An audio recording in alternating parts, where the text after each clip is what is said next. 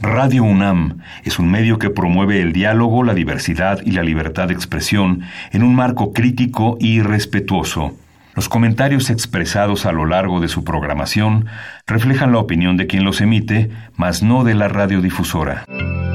Radio UNAM presenta Primer Movimiento. El mundo desde la universidad.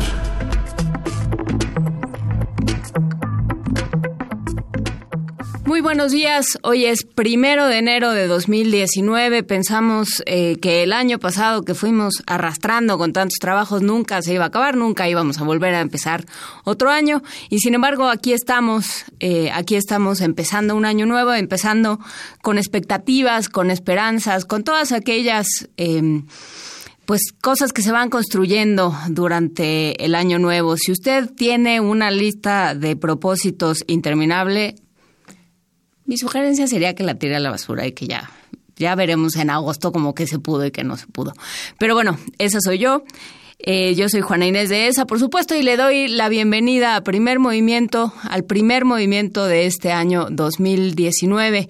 Vamos a hacer, como ya hemos venido haciendo desde la semana pasada, un recuento de aquello que vivimos durante el año pasado, aquello que platicamos, aquello que leímos, que escuchamos, que conversamos con con ustedes, por supuesto, y también con todos aquellos que se han sumado a esta larga conversación de primer movimiento que ya va para los cinco años. Y que bueno, pues sí, todos pusimos cara de terror en el estudio, pero así es, va para cinco años. Por lo pronto, vamos a empezar con un poco de música de división minúscula Año Nuevo. Muchísimas gracias por escucharnos y esto es primer movimiento.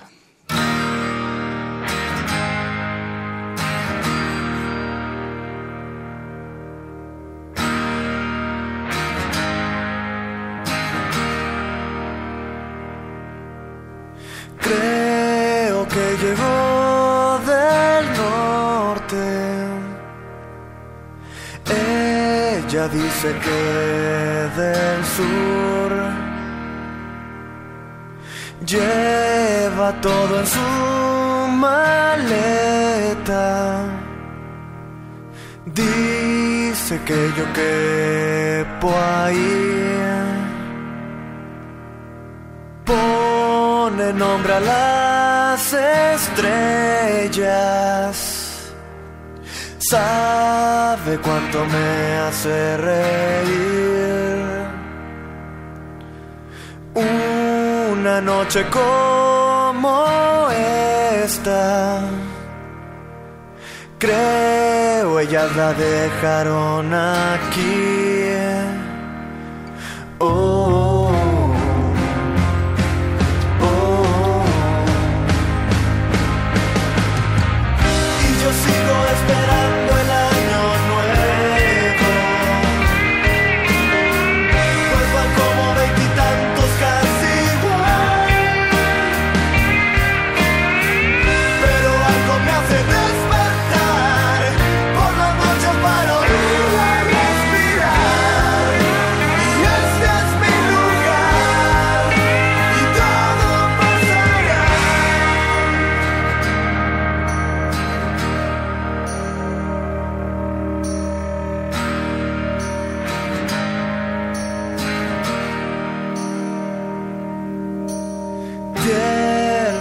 more love.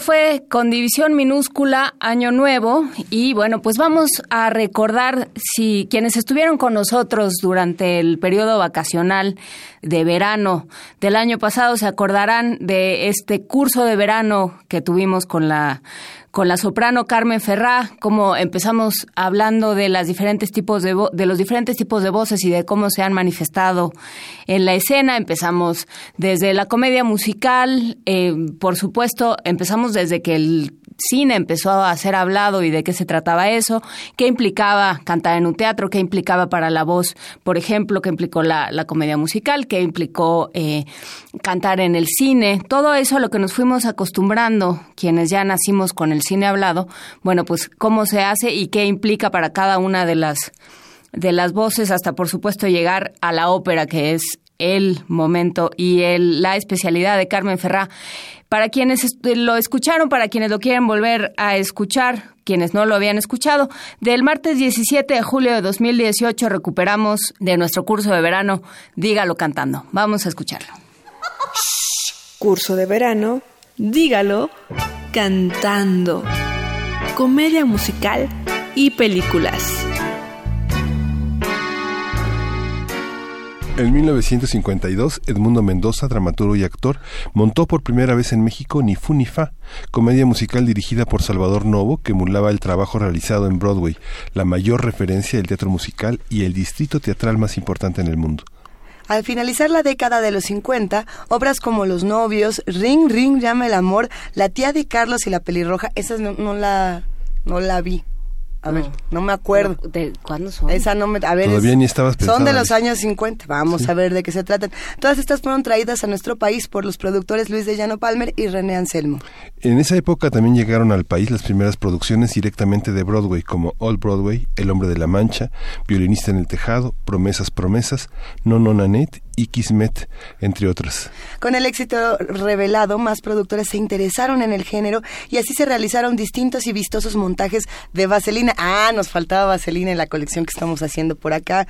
Pippin, Jesucristo Superestrella, el show de terror de Rocky, Los Beatles, José el Soñador, Corazón de Rock y Menopausia el musical. Las que acabamos de decir van justo de los años 70 más o menos al 2000. Sí, en 2013, Wick, una de las puestas en escena más destacadas de Broadway, fue adaptada al español para exhibirla en México después de una década de haberse estrenado en Estados Unidos. Ah, entonces, nosotros hicimos nuestra propia lista. Ahorita la vamos a ir campechaneando y esperemos que la disfruten.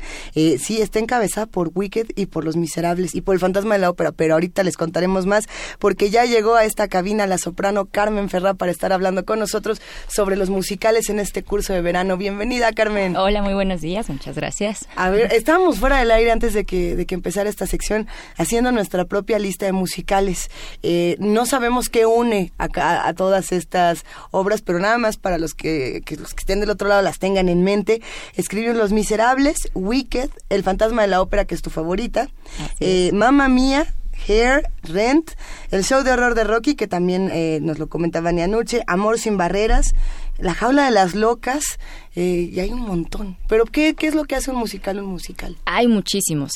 Bueno, aquí ya hay mucha más trama, de lo que habíamos mencionado ayer que era solo comedia, este ya ya no es, por eso el género se llama musical, porque ya no solo solo es comedia, también hay, hay drama, hay de todos los géneros. Entonces es un poco más completo, el show es totalmente distinto que el de las películas, aquí sí hay mucha calidad artística, tanto en, en la música, en la danza, en la actuación, la escenografía, todo.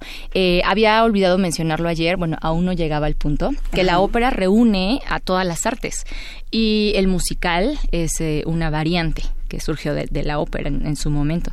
Entonces es un espectáculo que abarca todos los sentidos. Tienes que estar, eh, escuchas, ves, en muchas ocasiones sientes, ¿no? Ahora están estas nuevas tendencias de que eh, los actores se salen, ¿no? del escenario, interactúan con el público y bueno, todas son de eh, actuación, bailado, cantado y muchos medios visuales. Hay que hacer una breve puntualización para los que nos escuchan y a lo mejor no nos sintonizaron el día de ayer. Estábamos partiendo de la música popular hasta la ópera. Exactamente. En este curso de verano. Ayer fue música pop. Ayer, no, ayer fue eh, teatro musical. Teatro musical. Exactamente. Comedia, ¿no? Sobre todo. Comedia, exacto. Vamos a, eh, el curso está estructurado para todos aquellos que no han tenido un acercamiento con la ópera en específico, que puedan acercarse de una manera adecuada, no aburrida, eh, desde cero. Entonces partimos desde cantantes populares ayer, ¿no? Que mencionábamos a este Cristian Castro, Luis Miguel, que vamos a partir de lo que tenemos cerca, lo que tenemos a la mano. Entonces, eh, lo más accesible era el teatro musical, comedia musical, que son este, variantes, que se desarrolló en películas y que tenían una exigencia vocal no tan, tan fuerte, ¿no? Hoy es el segundo paso, que es el musical, tal cual. Vocalmente, si hay una exigencia vocal, ya repetí, si hay una exigencia fuerte y, bueno, todos los elementos escénicos. O sea, se necesitaría la misma capacidad tomando en cuenta que son géneros distintos, carices, eh, carreras distintas, digamos, ¿se necesitarían las mismas capacidades físicas para cantar ópera que para cantar musical? Debería ser así. Sin embargo, creo que exige más el musical físicamente. Claro, porque, el, porque se mueve todo el tiempo. Sí. Eh, en la ópera se tiende mucho a que el cantante se forma y se entrena en la voz. Y el cuerpo muchas veces lo hemos visto, ¿no? Son, son personas eh, con sobrepeso en la mayoría de las ocasiones. Ahora no tanto. Pero, eh, y actoralmente, bueno, a veces quedan un poco cortos, ¿no? Su actuación no es tan tan buena o con tanta calidad, aunque la voz es impecable. Pero en la comedia musical sí es vital que bailen. Creo que no hay uno solo que, que solo cante o que solo baile. Todos están formados en las dos y que actúen. ¿Qué tipo de historias podemos encontrar en, en los musicales? Historias. Porque todo el mundo nos va a decir que si romance. Amor. ¿Es amor el tema principal? No, no necesariamente. Tú traías Wicked en, en la cabeza, que Wicked es un manifiesto está concebido como un manifiesto en pro de los animales, por ejemplo.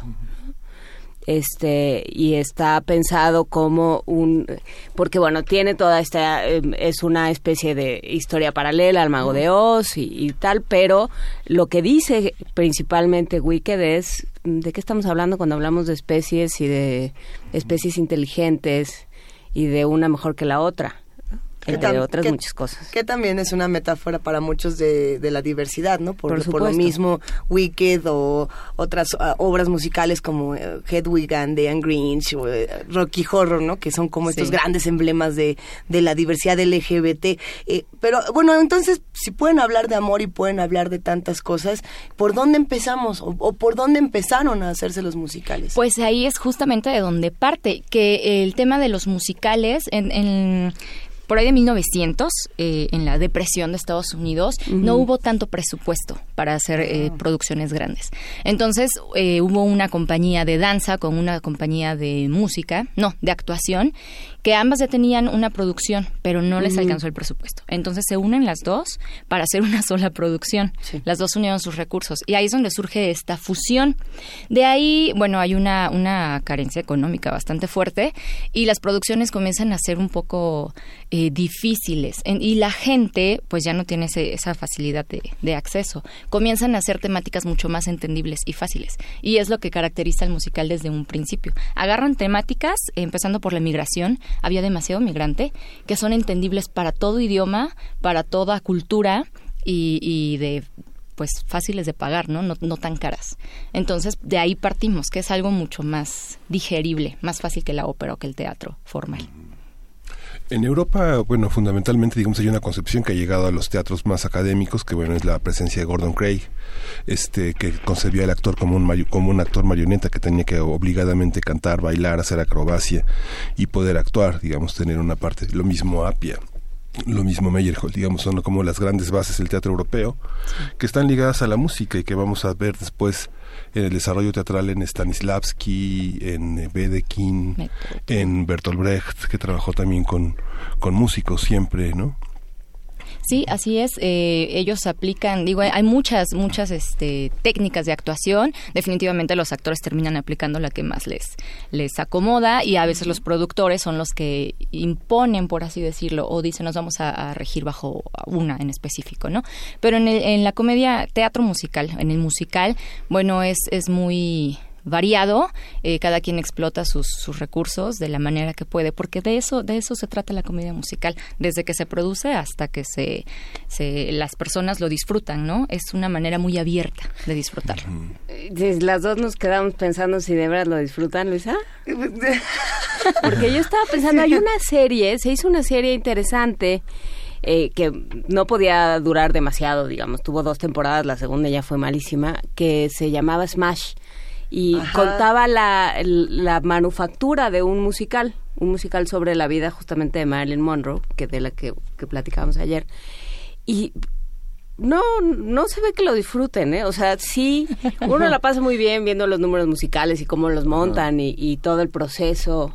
No sé si será así o, o, nada más nos están haciendo el cuento, pero todo el proceso de concepción de un musical, que es, o sea, no es ni teatro ni, o sea, es un guion completamente distinto. Sí. Y, y tiene que tener unas, eh, pues unos ejes discursivos muy distintos y, la música y, o sea, todos los elementos tienen que cuadrar. Sí. La música, el texto, la historia, el guion, los actores, todo tiene que ser justo para eso porque si no, no funciona, se cae y, y nomás, o sea, no la pasan bien, ¿eh? Sufren como condenados todos, de principio a fin. Luisa. ¿Tú has hecho musical, Carmen? Sí, por ahí empecé. Cuando, cuando empecé la, la carrera fue el musical y otro género que lo vamos a ver mañana, que justamente por eso los, los puse al principio, ¿no? Ajá. Este, y voy a ver la, un pedacito de la serie, digo, no, no, no la he visto, y bueno, sí es como la carrera de cualquier artista. Sí es algo bastante pesado, sí se le sufre muchas cosas. ¿Cuál fue tu entrenamiento? ¿O qué era lo que te decían? A ver, vamos a puntualizar, necesitas esto, esto y esto y, estas, y estos elementos. Yo cantaba. O sea, yo quería cantar. Entonces me llaman a hacer el, el, primer musical, que fue Fantasma de la Ópera. Es que tienes que bailar si vas a hacer a Christine Dae. Y, y yo nací negada a la danza, ¿no? Entonces fue un proceso muy difícil de un año estar yendo a clases diario porque tu cuerpo simplemente no, no tiene el entrenamiento. Y ahora tienes que actuar. Y yo era una niña de 16 años a la cual la actuación no se le daba. Entonces sí es una formación muy, muy rigurosa. No, bueno, es que si llegas a los 16 años con, o sea, con una carrera de cantante, pues van a llegar los que hijo. llegan a los 10, o sea, realmente si vas a ser musical tienes que empezar a formarte en todo sí. ya. desde muy chico. Sí. Muchos cantantes de ópera tienden a, decir, bueno, yo soy cantante de ópera, ya estoy titulado, este, me llamaron para hacer un, un musical, ah, pues voy. Y no le dan el, el respeto necesario, ¿no? Y, y, no, la calidad del producto es totalmente diferente. ¿Podemos escuchar un ejemplo de lo que es el musical para, para los que están sí, del claro. otro lado? El primer ejemplo, eh, les va a gustar bastante, es... Eh, Mm. ¿Cuál te gusta? ¿Cuál Creo es que el traes muchos. Ejemplo. A ver, ¿cuál te gustó a ti? bueno, son de las de las obras más conocidas. Nos vamos a emocionar en este programa. Vamos a escuchar el primer ejemplo y ahorita me dicen si conocen la obra. Órale, va.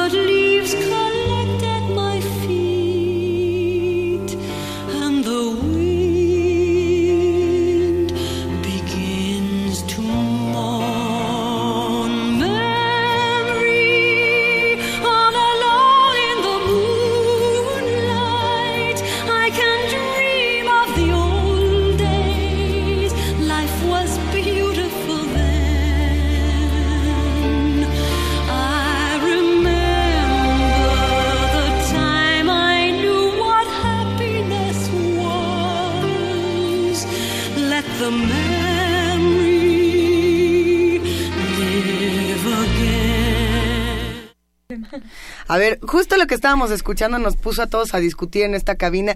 A María del Sol. Pero ¿cuántos años tienes? No, tú, no.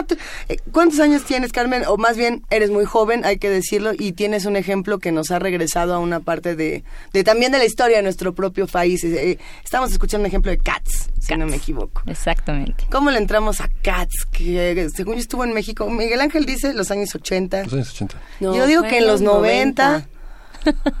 Fue en los 90. Yo me acuerdo que ya era muy chiquita y tú nos también. Acordamos. Yo me acuerdo de haber leído la reseña primero. Tú fuiste a ver Cats. Porque hay que divertirse en orden. no, porque no, estaba en una ciudad pequeña. Ok. ¿De, dónde eres originalmente? Soy de Veracruz, aunque residí en Puebla desde los cinco años. Soy de corazón poblano.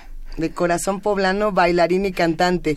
Entonces, nos quedamos con Cats. ¿Qué se puede dar de un ejemplo como, como Cats? La que estábamos escuchando era Memory. Memory con Barbara Streisand que esto es importante. Si queremos aprender a escuchar y apreciar un poco más la voz, eh, de los ejemplos que vamos a dar hoy, creo que podemos extendernos bastante y comenzar a buscar intérpretes, ¿no? Cantantes. Puse a los más conocidos, los que han representado este por mayor tiempo los papeles, pero de aquí los que tengan curiosidad, bueno, comienzan a buscar cantantes, este, obras, presentaciones. Todas las versiones son distintas. Es lo interesante de, las de las artes este, escénicas, ¿no? Ya nuestra comunidad nos dijo que en los 90 en el Teatro Silvia Pinal me mandaron en la prepa. Oh. Ah, ¿cómo no? Sí, en el 91. En el 91.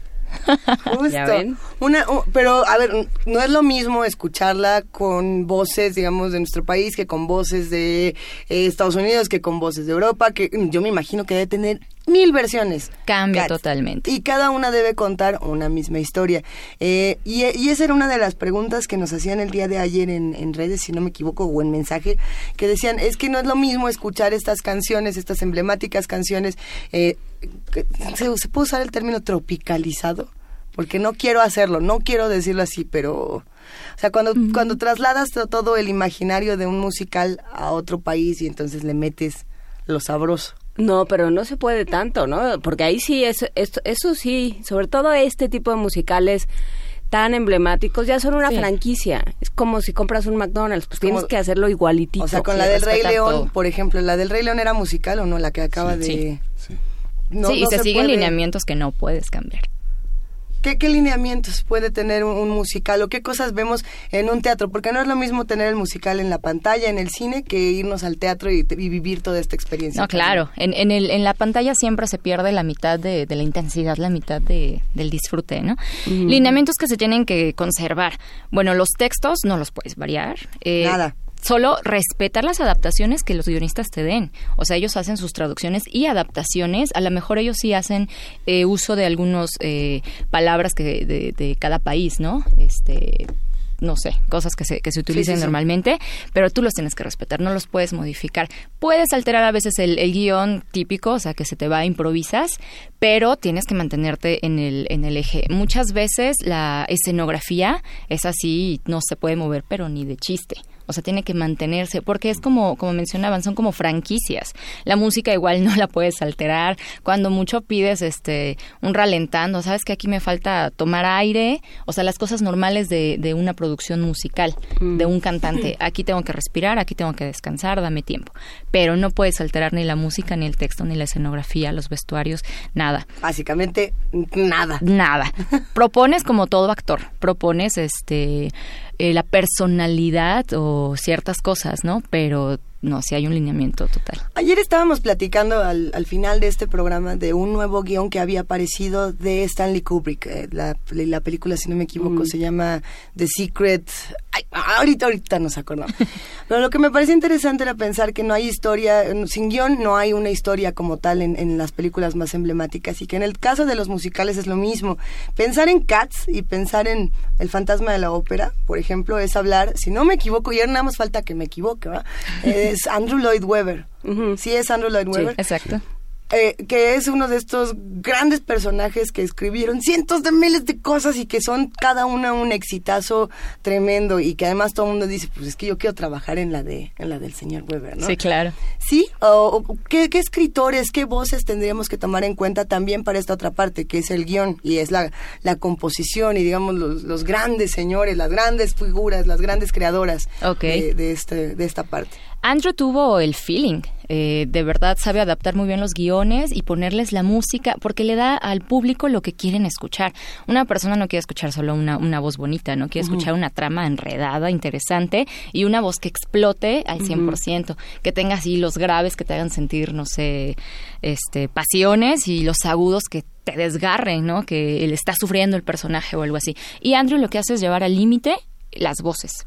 Eh, las explota en todos los sentidos. Él, él ocupa mucho la voz operística, eh, lo vamos a escuchar en el último, en el último ejemplo, y va de la mano con lo de apreciación de la voz y bueno, por eso es que ha tenido este este éxito. Vamos a escuchar varios ejemplos de él porque tuvo El fantasma de la ópera, tuvo Cats. Evita. Evita, claro. No, es, no es de él Jesucristo Superestrella, no. No.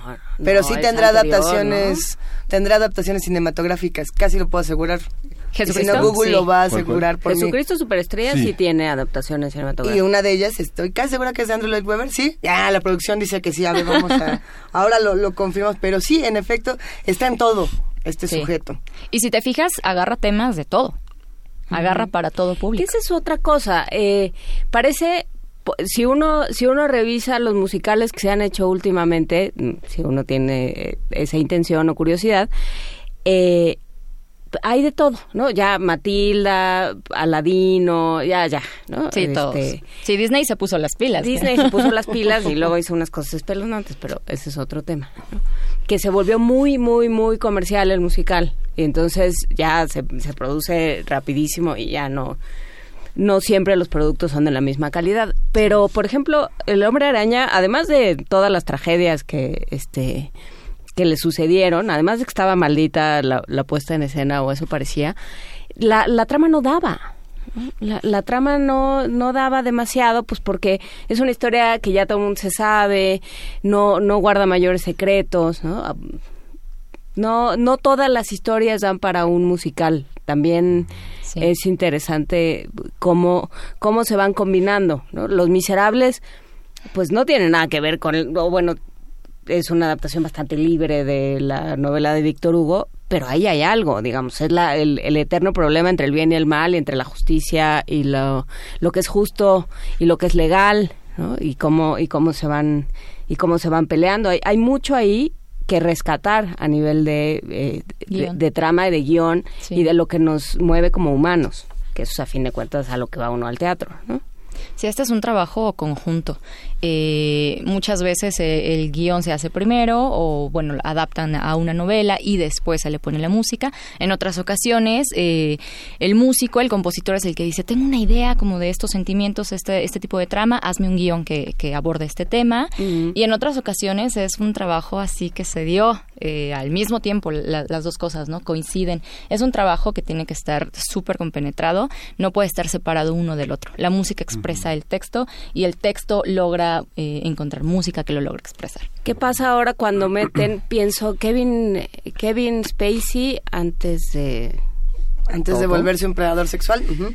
Bueno, no, antes de ser revelado como tal. sí, exactamente. Este, estuvo en musicales, o sea, hubo esta esta tendencia eh, de Broadway para resucitar Broadway de traer a las grandes figuras, ¿no? Hugh Jackman también. Uh -huh. Este, ¿qué pasa cuando un actor que a lo mejor se formó en algún momento en musicales, de pronto llega al teatro y le dice, "No, órale, bailale." Muchacho?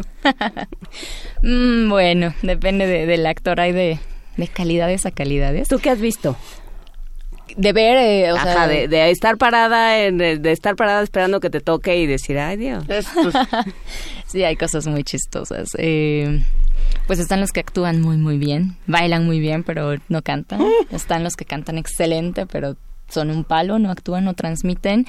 Eh, a veces los, los productores les gusta a alguien por la imagen, es ya ahora es más complicado que eso suceda, pero eligen a alguien o por me mercadotecnia simplemente. Tú eres el, el prototipo para, para este este evento y lo imponen y resulta que no tienen la calidad de sus compañeros. En muchas ocasiones hay mucho conflicto entre compañeros porque todos son buenísimos, así han estudiado, tienen un super currículum y resulta que el protagónico, el principal, pues no tanto, solo tiene la fama por algún otro trabajo anterior, ¿no? Entonces sí, sí sucede, sucede esto. Pero hablando de eso, hablando de la voz, aquí ya es un, un un tema más exigente. Si recordamos ayer lo de qué es lo que tenemos que escuchar en una voz y cómo se clasificaba hombres, mujeres y todo, aquí hay una nueva clasificación que es donde entra eh, la comedia, la comedia musical. Eh, la gente estudiada, conservatorios, universidades, bueno, clasifica eh, el canto en dos categorías, el canto lírico y el canto popular. Mm. La comedia musical está justo en medio, entre lo lírico y lo popular. Lo lírico eh, es lo que se va a la ópera después, o que se le conoce como cantante de concierto, que estudia para cantar en salas de conciertos sin micrófonos, o sea, con un piano, con una orquesta y la amplificación natural de su voz. El cantante popular, pues es el, el de radio, o sea, el, que escuchamos en medios masivos. Eh, estas, estas son las dos categorías principales. Y aparte hay estilos dentro de cada categoría. Tú como cantante de ópera puedes cantar eh, ópera, puedes cantar oratorio, lead, y cada uno requiere un estudio diferente, una emisión diferente y todo. Y en el canto popular, bueno, tenemos el pop, el rock, jazz. El jazz ah, hay una discusión ahí. Hay muchos géneros. La comedia musical está entre los dos es ni es lírico ni es popular y la técnica es una mezcla total de, de este pues del de las dos, ¿no? Entonces es bastante complicado y es el tipo de voces que vamos a escuchar. Ni si, no la van a escuchar como un cantante de ópera, ni tampoco la van a escuchar con la voz abierta así de, no sé, de Talía. O sea, es una voz trabajada Las caras lo de abierta, lo, de abierta es una licencia poética, ¿verdad? Lo de la voz abierta de Talia, muy bien. A ver, antes vamos a pasar al siguiente ejemplo, querida Carmen, antes de hacerlo nada más para cerrar, digamos, el tema del primero, que era el de Cats de Andrew Lloyd Webber. Hay que decir que está basado, y yo no lo sabía, ¿eh? nos lo acaba de mandar. ¿En T.S. Eliot? ¿Lo, ¿Lo, dijimos ahorita? En los poemas de T.S. Eliot. Ah, lo dije yo creo que fuera del aire. Dije, ¿cómo se nos olvidó si se supone que fuimos a la escuela? Así es. T.S. Eliot. Pues a ver si conseguimos este poemario de gatitos que además, por lo menos de lo que me han mandado. No, conoces. No, yo tenía, yo tenía las lecturas, pero no tengo todavía. Yo ya no tengo este libro. ¿Ustedes lo tienen? No. En sus respectivos hogares. ¿Tú sí? Pero está así. Dice Juana Inés, yo tengo 10. No, no, no, pero pues eh, lo tengo como en mi biblioteca mental. En la biblioteca mental sí, pero yo no recuerdo, o sea, haberlo tenido físico. Es que está dentro de... Está en los Selected Works. Sí. Y está, hay una versión, hay una, estas versiones que hacía Alianza y bilingües. Claro, sí, la, sí está en Alianza en la, en la versión ah, pues bilingüe para el que no para el que no se acuerde de estos textos ahí está la invitación a conseguirlos y a ver si nosotros podemos conseguir unos también para en internet debe una biblioteca. Todo. Ese fue el primer ejemplo y nos vamos al segundo querida Carmen Ferrá. A dónde nos vamos vamos a ir a algo que ya habían mencionado Jesucristo superestrella. Esta es la canción de no sé cómo amarlo está en inglés es la versión original. Y bueno escuchemos venga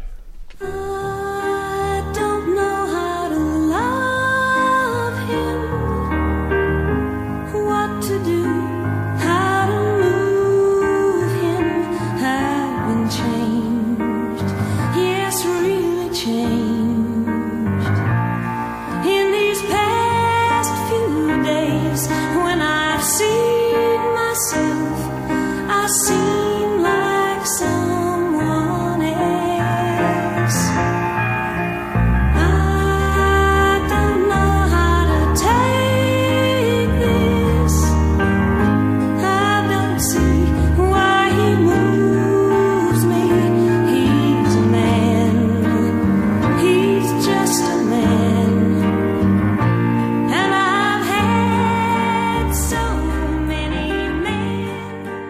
No, Uriel, no nos abras el micrófono, queremos seguir platicando entre nosotros. de series, de musicales. Hijo, cuántas emociones, ¿qué acabamos de escuchar y cómo lo vamos a analizar, querida Carmen? No sé cómo amarlo, Jesucristo Superestrella. Aquí la voz eh, es un tanto popular, porque ya es un show totalmente eh, microfoneado, ¿no? Ya no hay una necesidad de, de impostar la, voz. Exactamente. Y ahí va evolucionando, como el ejemplo que habíamos puesto ayer de El Gran Showman, que viene de, lo que veníamos este, hablando antes de las películas, la voz ya es totalmente, desde la música, o sea, ya, ya son instrumentos actuales, ya es composición actual. Las voces ya son voces eh, más populares.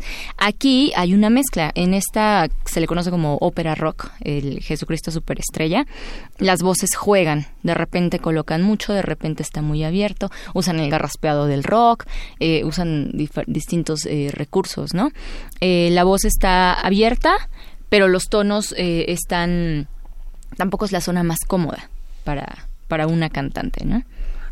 tenemos por aquí dos, dos radioescuchas por cada quien por su lado, Hernán Garza y Armando Carreto, que ambos mm. recuerdan la voz de Freddie Mercury por ejemplo, como una de estas voces que puede entrar o que puede caer en la división del canto lírico y el canto popular. Es decir, Freddie Mercury pudo haber sido el gran héroe de, de la comedia musical. Si se hubiera dedicado, claro, o sea, la capacidad la tenía obviamente comenzó a, utilizar un recurso eh, que pues ya te encamina hacia, hacia ese lugar. O sea, cuando tú comienzas a entrenar tu voz, sí tienes que especificar eh, hasta cierto límite qué estilos vas a agarrar, porque no puedes estar manejando la voz subiendo, bajando, subiendo, bajando tan, tan frecuentemente, ¿no? Porque la, lastimas, la desgastas. Que de hecho retoma una, una pregunta de ayer, que, pero ya fue por, por redes, que qué es lo que le había sucedido a Rolando Villazón. Ah, sí. Con, Nos hablaron para preguntarnos, ¿sí qué le pasó? Bueno, primero un, desgaste físico impresionante, ¿no? O sea, tenía funciones cada semana, una tras otra, una tras otra, y no puede ser tan extenuante el trabajo de un cantante. Sí debes darle eh, tregua a tu voz, tienes que darle reposo. Pero aquí el problema fue que él se saltaba de estilos a estilos se pasaba de uno y a la otra semana cantaba otro y a la otra otro y a la otra otro. Entonces, cuando tú estás entrenando, por ejemplo, un jugador de fútbol que entrena para tener velocidad, eh, entrena cosas muy ágiles, entrena cosas eh, que no le den peso, pero cuando quieren fuerza y resistencia en su cuerpo, hacen muchas pesas, hacen cosas pesadas, valga la redundancia, y los dos se contraponen. Exacto, si vas a trabajar uno no puedes trabajar el otro. Y si lo vas a hacer tienes que encontrar el justo punto donde lo puedas hacer y las dos cosas te, den lo, mejor de sí. Entonces Rolando pues se pasaba a, óperas líricas y de repente óperas bufas, que ya vamos a ver después de, qué trata cada una. ¿Óperas bufas? Bufas. Aquí le vamos a apuntar aquí para, para saber el viernes justo hacia dónde nos vamos. Exactamente. Y bueno, trabajó demasiado y estuvo desgastando la voz de, de una manera inapropiada. Él tenía una técnica, eh, bueno, un maestro que ya falleció aquí en la Ciudad de México, que es de aventar, es una voz muy franca, o sea, aquí les va todo lo que tengo. Y esa técnica se agradece muchísimo, se disfruta muchísimo, pero desgasta mucho. Pero es el chorro de voz. Sí. te vuelves en el, eres el amo del falsete y luego. Exactamente. A ver, eso quiere decir que si a mí se me ocurre ahorita, y vamos a suponer que tengo como 20 años menos y entonces empiezo la carrera musical, ya. ¿Cuántos años tengo de voz? ¿Cuántos años tenemos de voz? ¿Cuánto nos dura? Si nos dedicamos en particular a este punto medio entre el lírico y el popular. Entre lírico y popular. O sea, tampoco le voy a dar en la torre, pero ¿cuántos, ¿cuántos años todavía canta, no? Sí, sí, todavía. Queen. En general, tanto en el musical como en la ópera, una, una voz muy cuidada, muy entrenada, que esté trabajando intenso, pero con el debido cuidado, eh, hasta los 40 como por los 50 años todavía suena excelente. Después de los 50 años ya comienzan a haber ciertas ciertas cosas que no es que suene mal, pero ya es ya no llega. natural del cuerpo. Sí, ya no llega. A partir de los 50 ya hay un cansancio, ya no hay agilidad este tan precisa. Comienzan a ver a ver este pues sí, ya cosas, mermas. Pero antes de los 50 se puede explotar bastante bien. Ahora ha salido una generación que a partir, en cuanto a ópera, ¿no? en comedia no, no se lastiman tanto. Que a partir de los 18 años ya están cantando cosas hiper pesadas, así, demasiado pesadas, demasiado fuertes este, para la voz y para el temperamento, para todo. Y a los 28, 30 años ya se están quedando sin voz. En cambio, Lolita Cortés. Ah, sí, claro. Con eso hay que tomar esta conversación. Lolita Cortés. Vamos, eh, ¿qué pasa, ya nada más para ir cerrando este tema, irnos al último ejemplo? Eh, ¿Qué pasa con el teatro musical en México? El teatro musical últimamente, bueno, de, de 10 años para acá, yo creo que 5 para acá, se ha intensificado bastante. La calidad es muy fuerte y también el público latinoamericano en general eh, está teniendo mucho acercamiento. Se ha, como dijiste hace rato, se ha vuelto muy comercial el, la comedia musical. A pesar de que es caro, o sea, un boleto de comedia musical es caro. Pero la gente ya está buscando siempre en los medios, ¿no? Aparte están siempre las ofertas de 2 por 1 3 por 1 4 por 1 Es, algo que en, es algo que en el mundo anglosajón era... Mucha gente tiene acceso a eso porque entre semana hay funciones de el equivalente, no sé, a 30 pesos, 90 pesos en Londres o en Nueva York, o sea, digamos que la gente ¿De a cuánto? ¿O te dicen Muy barata, digamos, un equivalente a México, digamos, si fuéramos Pero está, México... está bueno, ¿no? Saber si existen esas... Pero ya cada vez, como dice Carmen, hay cada vez más ofertas de dos por uno en México no había eso en... Antes no. y yo creo que lo interesante va a ser, nos escribe Chelly Martínez y dice, incluyan a Normal Musical, un musical original mexicano, luego les llevamos un CD. Se ve lo que vamos, está padre, ya Lo vamos a esperar, Chelly Martínez, o díganos si lo podemos eh, ver, ver si podemos ver pedazos en algún sitio, eh, porque la idea va a ser tomar la técnica, o sea, qué bueno que existan los musicales, este, sobre todo los icónicos, ¿no? Y los que han perdurado porque son muy buenos pero tomar esa técnica, tomar ese lenguaje, tomar toda esa forma de aproximarse al teatro y a la danza y al canto y apropiársela para otros temas, otras historias que no sean que no sean propias y ver qué sucede con eso. Si ya tenemos formados a los cantantes y dices que hay tan buenos cantantes en México y, y, este y actores de, de teatro musical, pues vamos formando también dramaturgos y vamos viendo qué pasa. Ahora la, formación es muy específica, ¿no? En, todas las, áreas ya las carreras son súper eh, claras hacia dónde van y parle de contar. Igual la formación para, para los cantantes, mencionábamos hace rato, ¿no? Que ahora muchos de los cantantes son cantantes de, conservatorio, de la universidad, de la superior, y desde la carrera comienzan a encaminarse hacia la comedia musical. Pues muchas, muchísimas gracias Carmen Ferrá, soprano, por platicar con nosotros. Eh, nos vamos, ¿con qué nos vamos? El fantasma de la ópera. Sí, sí, ya es el último ejemplo. Vamos a cerrar con Fantasma de la ópera, que es mi favorita. Y bueno, creo que fue emblemática en su momento y es de las que han tenido más representaciones. Esta versión es con Sarah Brightman y... Ay, la de Sarah Brightman yo creo que es la mejor. pues eh, ella fue quien estrenó la, la obra. Pero hasta en rock, punk, darketo, este, fresón, de todo hay, ¿no? En el fantasma de la ópera. Sí. pues muchísimas gracias, Carmen. Cerramos con este ejemplo y nos escuchamos mañana. Ok, muchas gracias a ustedes. Que siga este curso de verano.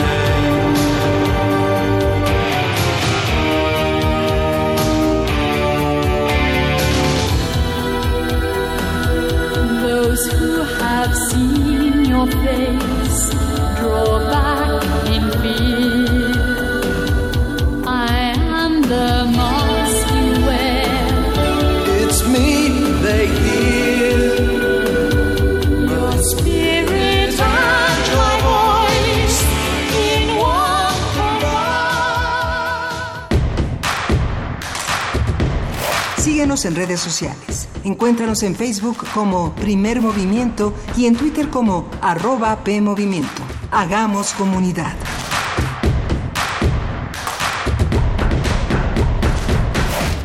Y bueno, como todos eh, los días, vamos a estar recuperando aquellos radioteatros, aquellos espacios que nacieron como un, en realidad como un impulso de la producción y de todo el equipo de primer movimiento de participar, de leer, de compartir con todos los que nos escuchan los diferentes textos con los que nos hemos ido encontrando. Y este ejemplo es los cocodrilos copiones. Eh, justamente, ¿qué pasa? Luisa decía que era como como la historia de los hipsters que siempre quieren ser distintos y terminan siendo iguales a todos. Bueno, pues cada quien juzgará, no sé si lo recuerden. Si no lo recuerdan, aquí está Los Cocodrilos Copiones. Vamos a escucharlo. Para teatros, los radioteatros de primer movimiento.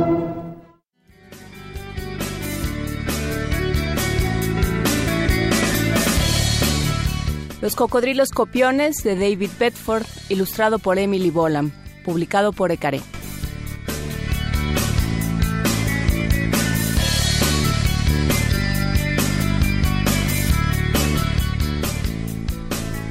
Cocodrilo siempre había vivido en la misma laguna y le gustaba, pero no le gustaba compartirla con los demás cocodrilos.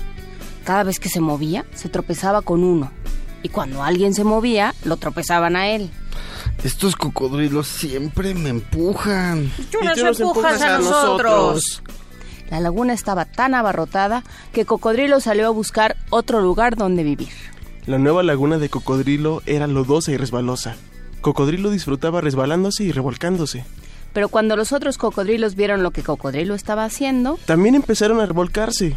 Porque estos cocodrilos no dejan de copiarme. ¿Y por, qué, no podemos resbalarnos y revolcamos si queremos? No es tu laguna. Cocodrilo se puso tan furioso que salió de la laguna lodosa y se fue. Encontró un lugar a la orilla del río y se echó a tomar el sol. Pero cuando se durmió... Los otros cocodrilos también vinieron a tomar el sol. Cocodrilo apenas podía moverse. Estaba muy disgustado. Que me dejen tranquilo. Ya, estos cocodrilos. Se metió en el río helado y se fue nadando. En medio del río, Cocodrilo encontró un tronco flotando. Se montó en él, pataleó suavemente y flotó río abajo. Le gustaba ver a los sapos en la orilla y a los pájaros en los árboles. Y, sobre todo, le gustaba estar solo. Entonces, oyó un chapoteo y... Los otros cocodrilos también venían flotando río abajo. Cocodrilo pataleó más rápido. Al pasar una curva del río, se escondió detrás de unos matorrales. Los cocodrilos copiones estaban gozando tanto que no lo vieron. Cocodrilo se deslizó por la jungla hasta que divisó una montaña solitaria. Esa montaña sí que me gusta. Y empezó a subirla. en la cima de la montaña había un lugar para un solo cocodrilo. Cocodrilo estaba feliz. Pero cuando bajó el sol y empezó a oscurecer... Los otros cocodrilos se apiñaron en la montaña. ¿Por qué estos cocodrilos me copian tanto? Porque, siempre estás haciendo cosas nuevas y divertidas. Además, nosotros podemos sentarnos aquí si queremos. No es tu montaña.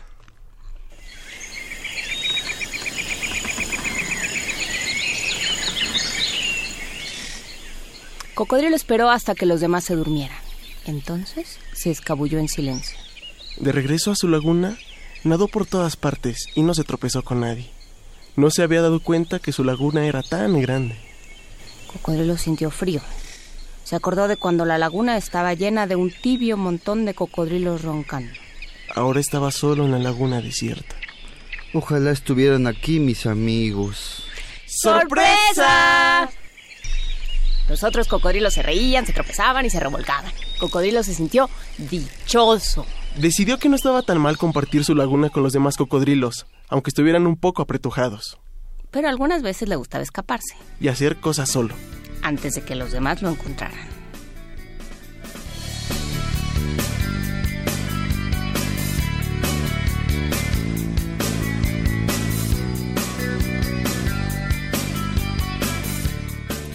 Los cocodrilos copiones de David Bedford, ilustrado por Emily Bolam, publicado por Ecaré.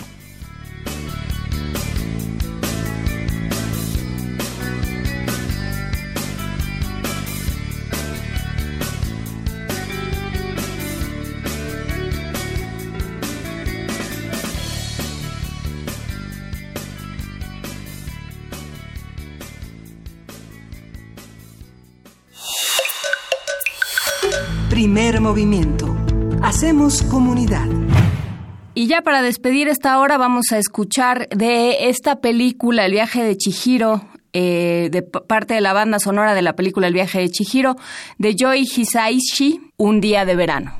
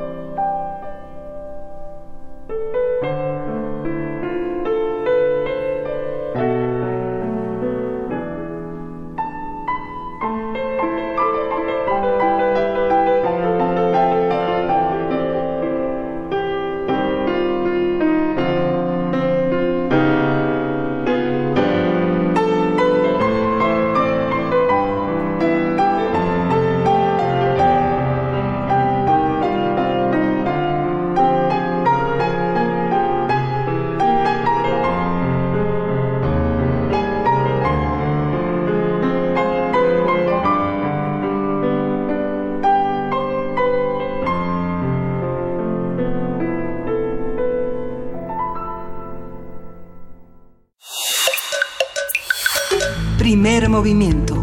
Hacemos comunidad. Estamos ya empezando esta segunda hora de primer movimiento, el primer día del año. Empezamos nuestra segunda hora. Antes de irnos al corte, escuchábamos esta, esta parte de la banda sonora del viaje de Chihiro, un día de verano para que, para todos aquellos que sienten que el verano no va a llegar nunca.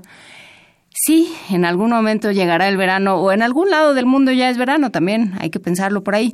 Y también en algún en alguna parte del mundo puede ser primavera siempre y cuando aprendamos a manejar nuestros conflictos, aprendamos a conversar los unos con los otros. Empiezan tiempos difíciles. El, el año pasado fue particularmente complicado en ese sentido. Se nos, se nos acabaron las palabras y nos ganó, a muchos nos ganó la furia. Em, esperamos y ese es el deseo de primer movimiento que este año empiece de otra manera, que aprendamos a dialogar, aprendamos a resolver nuestras diferencias y con ese espíritu, primer movimiento ha incorporado a su, a su programación habitual, a su escaleta habitual, esta sección de transformación de conflictos con Pablo Romo, que no solo eh, trabaja en la Facultad de Ciencias Políticas y Sociales de la UNAM, como profesor de transformación de conflictos, sino también presta sus servicios en Serapaz, en eh, esta asociación civil que se dedica justamente a estudiar y a tratar de transformar los conflictos. Vamos a escuchar esta conversación que tuvimos con Pablo Romo el 24 de abril de 2018 sobre pedagogía y negociación, cómo se aprende a, a negociar conflictos, cómo se aprende a escuchar a las partes y a saber qué es lo que más nos conviene a todos. Vamos a escuchar a Pablo Romo. Transformación de conflictos.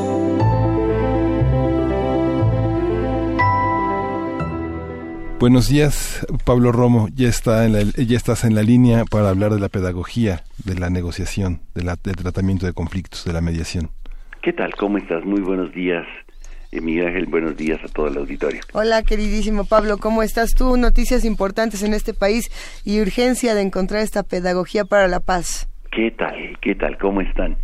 Pues este sí, también despertándonos con la noticia de, em, de los homicidios de estos eh, eh, cineastas estudiantes este, que deben de afectar al país y que deben de ponerlo de pie nuevamente como nos puso de pie y nos pone de pie constantemente la desaparición forzada como una violencia este que se, se hace parte del, de la vida cotidiana de este país. Este, es una cosa espantosa y yo creo que sí es importante, como decías al principio de, del programa, eh, detenernos para reflexionar y decir no a las violencias, no a ningún tipo de violencia. No es esta... Sí, eh, perdona que te interrumpa, Pablo, no es esta la única noticia que aparece la noche de ayer. También se anuncia eh, la detención del presunto asesino de Javier Valdés, del periodista Javier Valdés. Y es interesante pensar el momento en el que aparecen noticias como estas y en qué están abonando o no para procesos de paz justo cuando estamos en tiempos electorales. Exacto, exacto. Yo creo que es, es parte de la utilización del crimen como, como una, una manera de ser reconocidos y de ser este eh, reevaluados, ¿no? y yo creo que eso es, eh, es, bueno, que bueno, es importantísimo, es fundamental. Este, sin embargo, la utilización, la dosificación de la justicia, este, en orden eh, por cuestiones judiciales, por cuestiones, perdón, por cuestiones electorales es, es verdaderamente, eh, pues, eh, eh, abominable, ¿no? Eh, creo que es eh, horrendo jugar con la justicia, jugar con, con la vida de las personas de esta manera. Y, por eso yo creo que es justamente el tema que quería tratar el día de hoy, este, y hacer una reflexión con, con ustedes, con nuestro auditorio, en orden a, a decir que la, la violencia tiene un componente educativo interno muy muy fuerte y que es imprescindible desterrarlo. Este y las violencias se aprenden, no son algo natural, no son algo que em, que vienen en algún gen, porque quizá podríamos muy pronto ya erradicarlos y es así que vienen desde un gen por ahí metido. En realidad se aprenden, las vamos aprendiendo y vamos reproduciendo miméticamente como diría René Girard, eh, la, la, violencia, una violencia este, eh, indispensable que, que, nos ayuda a defendernos, que nos ayuda en primer lugar a, a mantener nuestro etos, pero después trasciende y a, tratar de, de, de, dominar y, y, estar por encima del otro. Y la pedagogía de la, de la, de la paz o la educación para la paz nace justamente eh, como tal en el contexto de la de, después de la Segunda Guerra Mundial. es una reflexión sobre este por qué tenemos tan connaturalmente aceptado en nuestro en nuestra vida y en nuestra sociedad y en nuestra patria, al defender a la patria, hablamos de la educación para la guerra como algo normal, como algo que hay escuelas, hay escuelas este, en donde enseñan para la guerra. Las prepas militares del Bronco. Las prepas militarizadas. Sí, que, pasaremos, si, si se puede, en algún momento pasaremos al Bronco y la mano, pero en fin. E, efectivamente, yo creo que es importante este recuperar esto porque pues la apología del delito es un crimen en este país y se debería de perseguir, pero vamos a regresar a esto. Simplemente para decir, tenemos de una manera con natural este, en, la, educación para la guerra. Hay escuelas, hay academias, es, bien visto, este, hay eh, constantemente en todos los espacios novelas, películas, documentales, en donde se exalta este, el valor para la guerra. E, indudablemente en eh, muchos episodios de la humanidad pareciera que ha sido necesario. Y sin embargo, quienes defienden el tema de la educación para la paz o una pedagogía para la paz dicen que es indispensable este combatir o este reducir o atacar o eh, minimizar este, esta educación que viene desde desde muy pequeños en donde vamos aprendiendo a ser machos a ser este a defendernos a este a que si no pegas este no sobrevives. Este como si fuera esta esta expresión del gladiador del circo mors tua vita mea la muerte tuya es mi vida. Y, en el fondo estamos eh, eh, eh, tratando de de, recuperar nuestra experiencia como humanidad de, de la selva o de las cavernas. Y quienes proponen la pedagogía o la educación para la paz están hablando de una nueva manera de construir la humanidad.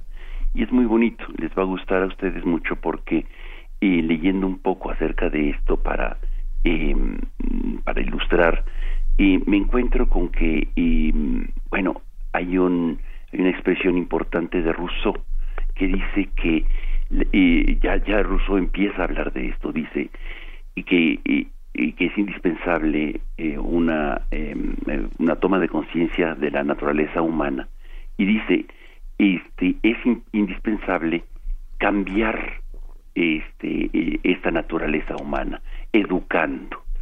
Y dice, si alguien quiere, si el gran legislador que toma la iniciativa de fundar una nación, fíjate lo que decía ya Rousseau, y para tomar, eh, para fundar una nación, debe de ser capaz de cambiar la naturaleza humana. Si alguien se atreve a intentar, solamente intentar, fundar una nación, debe de ser cambiar, debe de ser capaz de cambiar la naturaleza humana. Y me parece que esto es indispensable en el contexto en el que estamos viviendo. Si estamos queriendo refundar el país, refundarlo en términos de una de un nuevo rumbo en donde eh, no a la guerra y sí a la paz, en donde tiene que terminarse este proceso de guerra que se inició hace muchos años, hace ya casi 12 años, y como todas las guerras, terminan las guerras en un amnisticio y en un reiniciar de nuevo una sociedad. Eh, Rousseau dice, es indispensable ser capaz de transformar la naturaleza humana y solamente se puede transformar, dice él, a través de la educación. Y creo que pues estamos nosotros en la UNAM o cualquier instancia de educación apostándole en un porcentaje muy alto a la educación.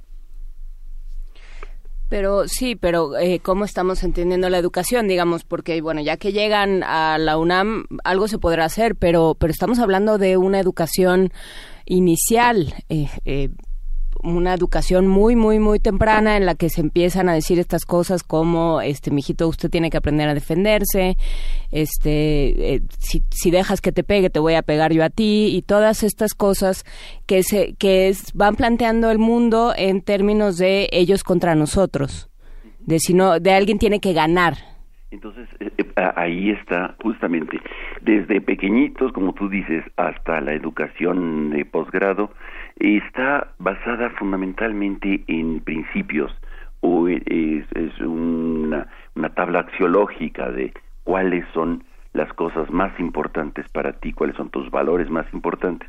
Y creo que nos debemos de poner de acuerdo como sociedad en justamente qué es lo que vamos a educar en los próximos años a nuestros hijos en términos de qué es lo fundamental, la patria, el inglés o la vida y el no tocar el cuerpo. Y podemos ahí recuperar lo que justamente con horror escuchamos todos los que seguimos eso y qué bueno que no hubo muchos y que lo siguieron, este, porque es verdaderamente de horror ver que sí es la vida real, y que están hablando de, este, de, de, de, cosas que parecían eh, superadas completamente, o sea, que en el imaginario de cualquier persona más o menos sensata podría este pensar que tocar el cuerpo de otro sin este sin autorización se convierte en un crimen en un este un acoso desde un acoso hasta hasta un crimen o pasando por eh, tortura etcétera. Y parecía que, que, que, esto ya era algo prueba superada era inviolable. Y pues estamos viendo que la el, el, el despertar de una brutalidad extrema como tan extrema como eh, lo que vemos eh, prácticamente en las noticias de desmembrar los cuerpos de los de las víctimas de las desapariciones de los secuestros o de o en fin del, terror que genera este la, la, la, violencia. Y justamente y habrá que recuperar la, la, la historia para aprender y para poder educar en, en la paz cómo la violencia siempre ha engendrado violencia lo sabemos muy bien lo vemos muy bien que somos hijos de la Revolución Francesa aprendimos muy bien y claramente que era indispensable los valores fundamentales, pero quizá eh, este, la metodología que utilizaron para implantar aquellos valores fundamentales, eh, pues llegó, como lo vimos después, a una situación del, del tiempo del terror. Y el tiempo del terror este, hizo nuevamente invocar la presencia de, de liderazgos autoritarios como Napoleón.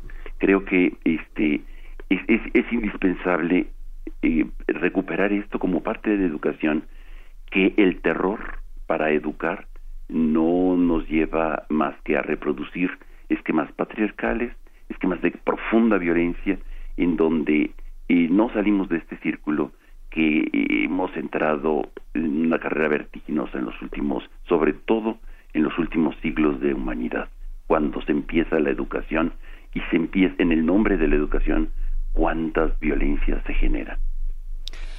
Por supuesto, y, creo que em, esto que tú que tú eh, elaborabas, Pablo, como aquello en lo que nos hemos puesto de acuerdo como sociedad, también pasa por por el cuerpo no se toca, por eh, nadie nadie puede hacer justicia. Le dimos al estado con todos los problemas que eso nos trae con todas las deficiencias que tiene en este momento eh, nuestro gobierno le dimos a ese gobierno la facultad de juzgar y la facultad de administrar la justicia y la fuerza.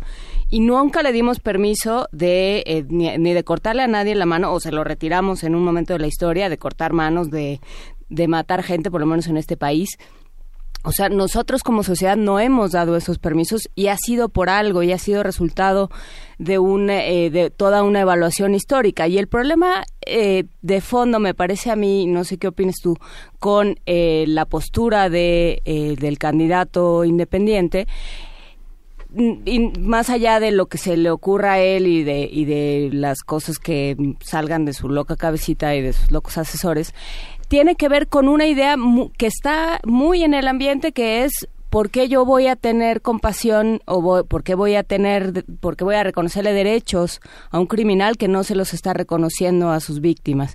Y entonces entramos en una cadena, como dices, que no se acaba nunca y que, pero que me parece a mí que en el fondo está esa idea de ese hartazgo y esa eh, y esa indefensión y esa impotencia de yo por qué si si yo estoy hablando desde el dolor por qué le voy a ahorrar el dolor a otros claro.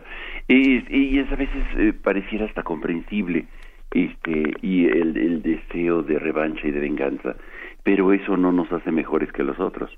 Y, justamente lo que intenta la justicia en cualquier espacio más o menos de, de un plus civilizado es justamente hacernos un poco diferentes. Y para empezar, este es eh, reconocer quién es, eh, quiénes son los los responsables de los hechos.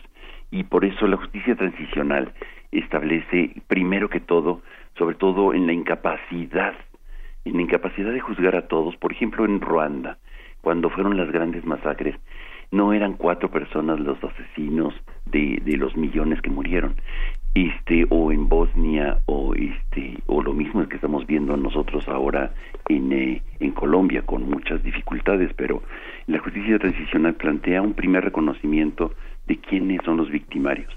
Reconocer y verles el rostro de los otros. Y cuando descubrimos por ejemplo que en México son alrededor de unos victimarios y cómplices o sea desde el que está este, eh, atisbando la llegada de la policía o del ejército o de la marina, hasta, el que se comunica por el, este, el celular en un, grupo de chat de, de, WhatsApp, hasta el que está ejecutando las órdenes, son, pues, e, es la industria más grande de este país, hay que recordarlo. El crimen organizado genera empleos para muchísimos, muchísimos mexicanos que seguramente ellos no van a votar, pero que son alrededor de un par de millones, por lo menos, de dos millones de mexicanos que están participando en, de alguna u otra manera, en la complicidad y en las redes del crimen organizado. Eso es, eh, más o menos las cifras. Meterlos a, las Islas Marías no van a caber. No hay juez capaz de procesar esto. Este, no hay no hay ministerio público capaz de investigar estas cosas. Este, definitivamente este necesitamos tener en mente este otra cosa necesitamos pensar de otra manera para poder procesar la justicia, sobre todo en un país en el que la amnistía de facto está dada, es un hecho, el 98% de los crímenes permanecen en la impunidad, eso es una amnistía de facto. La justicia transicional plantea la necesidad del reconocimiento, el ver la manera de cómo reparar la falta y cómo reconstruir el tejido social destruido. Y esto es una tarea que y, atraviesa las cuestiones de educación, atraviesa las cuestiones de, de cómo entender a la otra persona. Y ahí vendría mi mínimo comentario que le voy a dedicar a alguien que pueda generar eh, públicamente una primero un fraude y después este eh, una atrocidad como la que dice de, de cortarle las manos a alguien este me parece verdaderamente atroz. Y creo que es indispensable este simplemente por más de, deseos y odios que pudiéramos tener en nuestra cabecita este necesitamos pensar como eh, si, si, queremos ser eh, mandatarios si queremos ser este jefes de estado si queremos ser este seres humanos mejores tenemos que pensar de una manera mejor. Ahora, Pablo, hay discursos abiertamente deschavetados y que abiertamente promueven, digamos, el sin razón en, en la política, hablando en estos términos de las muchas violencias, y hay otros que se encuentran no solamente en los debates y no solamente en las discusiones, digamos, de, en las casas, en cualquier espacio, que no alcanzan a ponerse de acuerdo de qué es violencia y qué no es, lo, y qué no es violencia. Lo digo pensando en que esta semana se cumplen 11 años de que el aborto es legal en la Ciudad de México y es, es tiempo en el que todavía no nos ponemos de acuerdo entre habitantes, en legislación, en muchos espacios, de si esto es una violencia o no es una violencia, si atenta contra las mujeres, si el hecho de, quitarle esta legalización, de penalizarlo, sería atentar contra estas mujeres que toman una decisión. Y aquí tenemos un caso en particular donde nadie se pone de acuerdo, pero además nadie quiere hablar del tema y todos nos ponemos una manita en la cara como, sí, bueno, de esto hablamos mañana, pero es algo es totalmente pertinente. Yo creo que este, sí es indispensable abrir el tema porque es, es un tema eh, básico y a veces muy popularmente utilizado en, en, contextos electorales. Y curiosamente, este, quienes como Trump, por ejemplo, eh, abiertamente este, hablan eh, atrocidades de las mujeres, este, tienen como alianzas este, los pro vida. Este, es muy curiosas estas alianzas este y creo que habría que habría que pensar que eh, cómo utilizan los discursos este y la manipulación de este más eh, más primitiva del, del, sentido de lo que consideran que es la vida para este para poder eh, llegar a defenderse o autodefenderse. Me parece que este que es un tema fundamental, es un tema fundamental, pero es un tema también fundamental el derecho de las de las mujeres a y, y, e insisto a no tocar el cuerpo, a no si no es por consentimiento.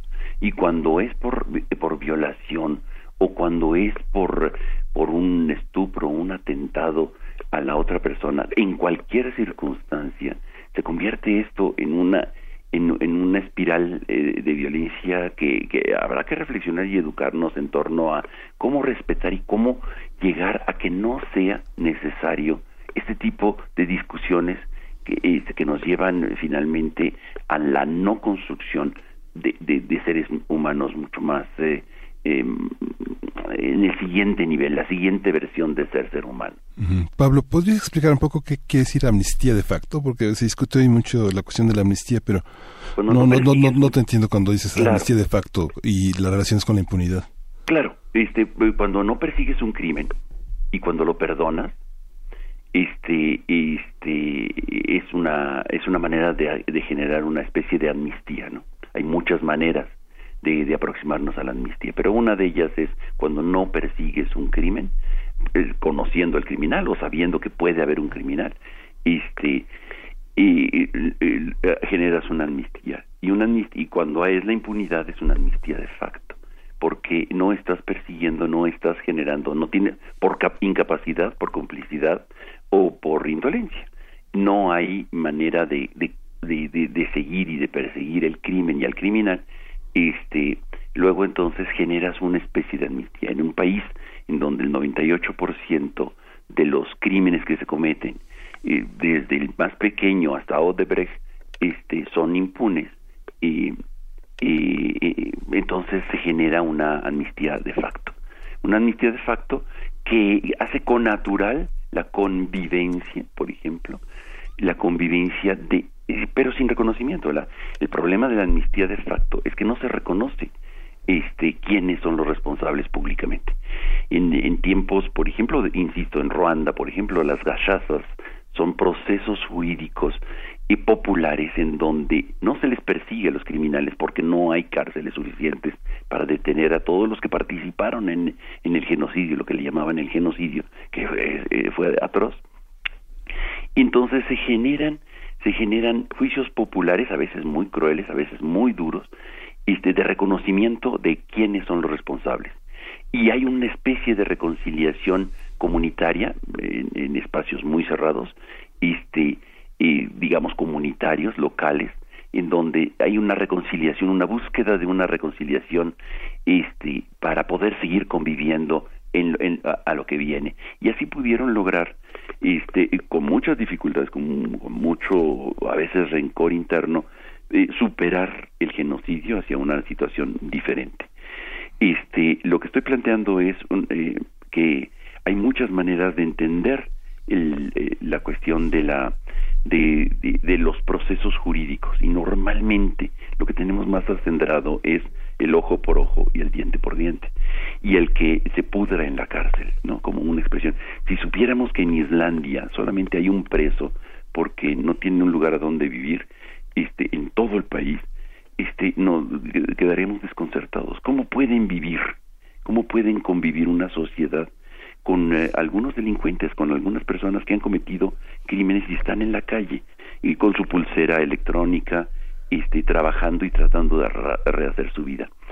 Y, tenemos la imagen eh, muy de Rambo, muy de, muy de hacerme justicia porque no sirven las instituciones o de si, si sirven finalmente que, que, que, se hagan cadenas perpetuas y penas de muerte.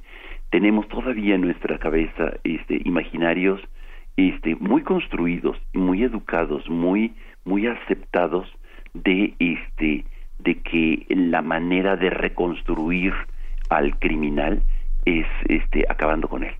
Y la manera de evitar el crimen es poniendo cámaras, que ese es otro tema. Bueno, es, es, es, verdaderamente sí, o sea, es orwelliano, pero este yo creo que no se está entendiendo que que no es solamente dos o cuatro los actores que están participando en, en la delincuencia.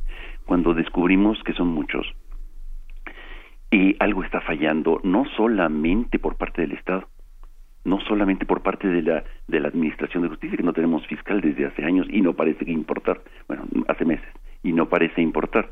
Y este y, o sea, en un país en donde clama la justicia y no tenemos un persecutidor de la, o sea, un investigador para que eh, de, de, de, los delitos y de los crímenes, es una paradoja absurda.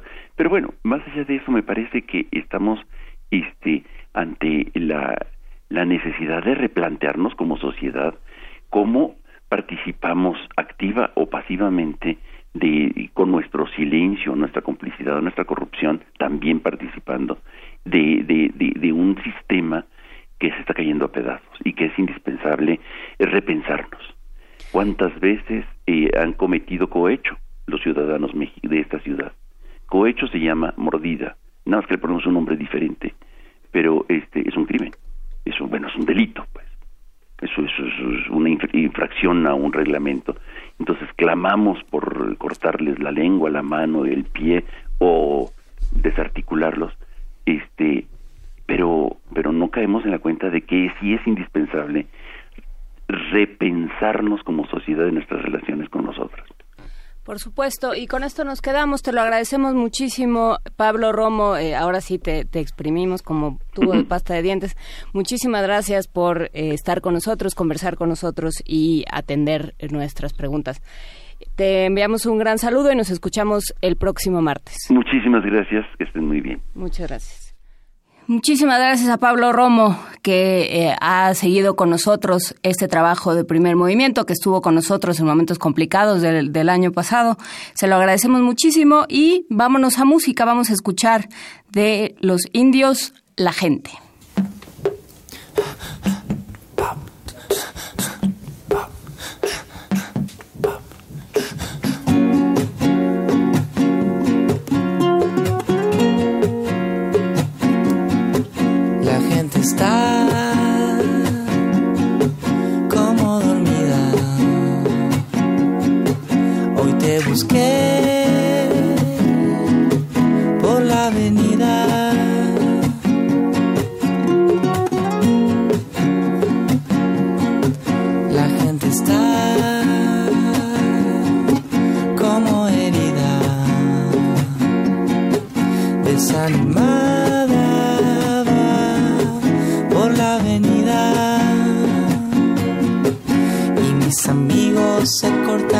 Manos dejando pasar el tiempo. Será el dolor de pensar que al final no pudimos cambiar el viento.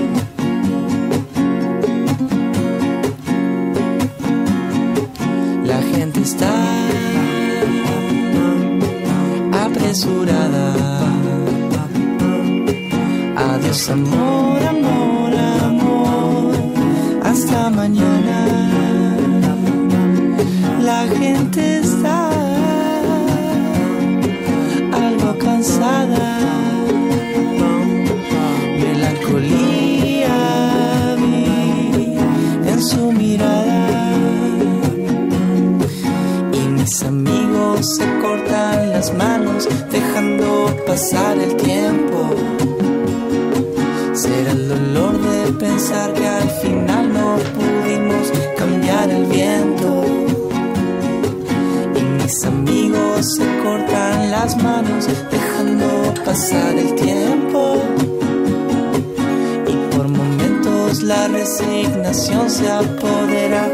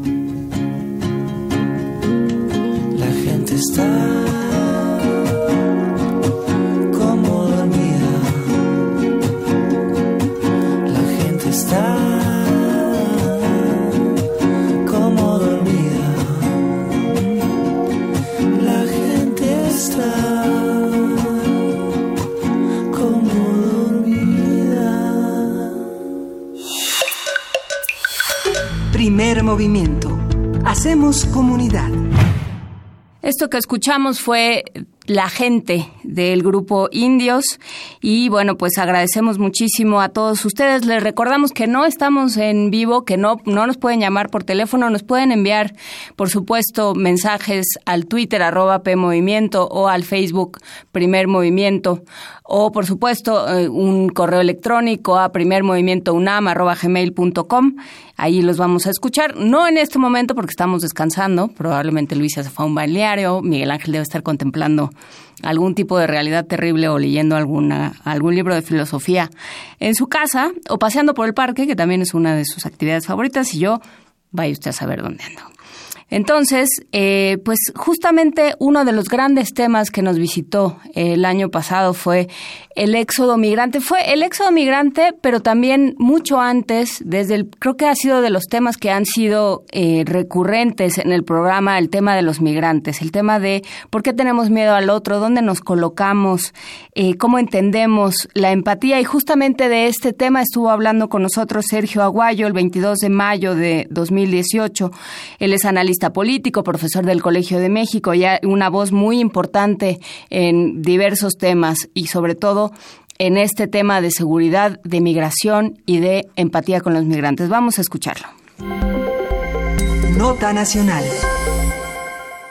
El Seminario de Violencia y Paz del Colegio de México y la Comisión Nacional de los Derechos Humanos convocan al curso Taller Poblaciones Migrantes Desplazadas, Refugiadas y Solicitantes de Asilo, Entendimiento y Empatía, que busca desarrollar conocimientos y herramientas para que los actores que interactúan con estas poblaciones desde el Estado y la sociedad obtengan un mejor entendimiento respecto al contexto en el que actúan, la labor de sus contrapartes en la materia y las necesidades de las poblaciones a las que brindan atención, atención protección y servicios. El curso taller está dirigido a integrantes de instituciones públicas y organizaciones involucradas en brindar atención, protección y servicios a personas migrantes, desplazadas, refugiadas y solicitantes de asilo en nuestro país. Entre los objetivos del curso está el fomentar una cultura de respeto y empatía hacia las poblaciones migrantes, desplazadas, refugiadas, como decíamos, solicitantes de asilo y sus experiencias y fomentar puentes y diálogos que mejoren la coordinación entre los distintos actores que brindan atención, protección y servicios a las poblaciones, como ya lo decíamos, migrantes, desplazadas, refugiadas y que están solicitando asilo en nuestro país. Y a partir de las actividades en el Colegio de México relacionadas con el tema, vamos a hablar sobre el problema migrante y la empatía y la solidaridad como factores decisivos. Está con nosotros Sergio Guayo ya en la línea, él es analista político y profesor del Colegio de México, es el coordinador general de este curso taller que será impartido en el Colegio de México del 5 de junio al 30 de octubre. La convocatoria cierra el 30 de mayo y está dirigida uh, en una gran parte a medios de comunicación para, para aportar en las coberturas. Buenos días, Sergio Aguayo, ¿cómo estás? Miguel Ángel y Luisa, gusto saludar. El gusto es todo nuestro, querido Sergio. Cuéntanos, por favor, cómo hablamos de empatía y cómo la relacionamos justamente con este tema tan importante como el de los migrantes. Eh, mira, eh, Luisa, uno de los mayores problemas que tenemos es la enorme distancia que hay entre Estado y sociedad. Y eso se expresa en la desconfianza enorme que hay entre las víctimas y los organismos que atienden a las víctimas. Ya tenemos varios años eh, organizando cursos que son al mismo al mismo tiempo laboratorios de estudio, sobre eso hablaré después. Son cursos en los cuales la mitad son funcionarios y la mitad son representantes de organizaciones que atienden a víctimas y además de eh, impartirles conocimientos que mejoren su trabajo profesional, hemos ido estudiando con ayuda de un grupo de psicoanalistas y de especialistas en neurociencias los factores que desencadenan la empatía o que la inhiben. Vamos, ¿qué lleva a que un funcionario se ponga en el lugar de una víctima y que una víctima se ponga en el lugar de un funcionario? Eh, ya, llevamos eh, tres cursos, eh, este va a ser el cuarto, y está pensado para atender un fenómeno cada vez más complejo en México, la existencia de poblaciones desplazadas por factores políticos, económicos, por la violencia, y estamos tomando en cuenta que hay al menos cuatro grupos con los que, con los que vamos a trabajar. Uno, los centroamericanos o ciudadanos de otros países que vienen hacia México para quedarse aquí, ya somos lugar de destino o ir a Estados Unidos, los desplazados internos por la violencia, los migrantes mexicanos que se van hacia Estados Unidos y luego los que Estados Unidos nos está devolviendo. Ese es el tema del curso y tiene, como te decía, dos niveles. Mejorar la capacidad de comprensión del fenómeno en quienes lo tomen y al mismo tiempo este eh, observar eh, y sistematizar eh, lo que la manera como se interactúan entre ellos porque a fin de año vamos a presentar junto con la Comisión Nacional de los Derechos Humanos, claro, es un curso coauspiciado Colegio de México CNDH, vamos a presentar los primeros eh, propuestas para una lo que llamamos una pedagogía de la empatía. Eh, ¿cómo, ¿Cómo, por ejemplo, podemos hablar de todos estos temas eh, pensando, Sergio, en lo que ocurrió en este debate, en este segundo debate, cuando se le preguntaba justamente por este ejercicio de empatía, por estas discusiones de los desplazados internos por la violencia, a, a los candidatos que, bueno, tenían respuestas peculiares. ¿Cómo, cómo ves tú todos estos temas? Peculi vamos a decirles peculiares. Muy bien.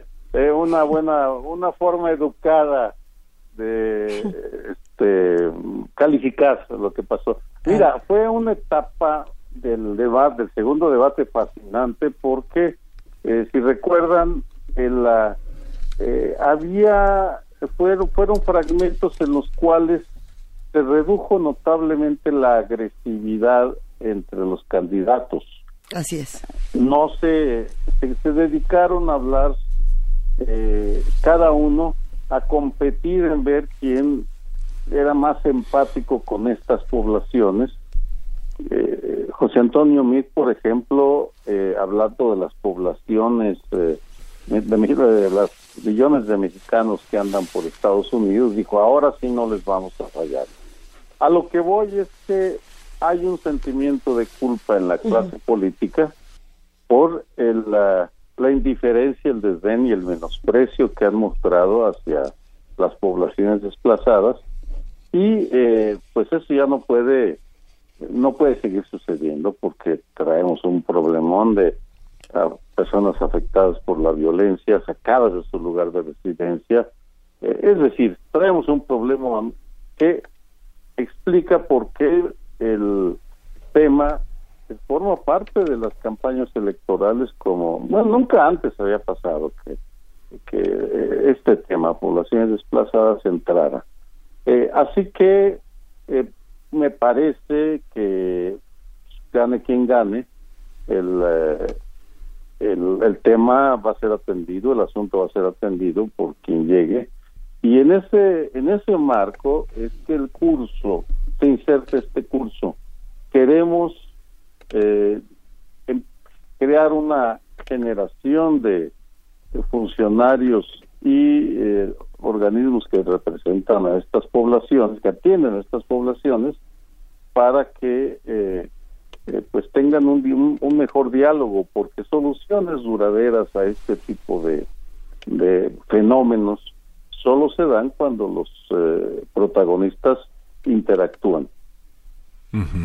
El, Sergio, que estén dedicados a los periodistas, bueno, quiere decir que académicos como tú tienen la confianza en que periodistas que fundamentalmente hoy son este, freelance y que algunos están eh, eh, adjuntos a sus propios medios de comunicación puedan tener una, una, una posibilidad de, de, tener una sistematización en la cobertura de las, de las cuestiones, hacer el acompañamiento de grupos como los que eh, forman parte de ACNUR, de comisiones de derechos humanos y de tener una empatía que quiere decir un poco hablar en, tratar de hablar en el mismo lenguaje que las personas que padecen los problemas.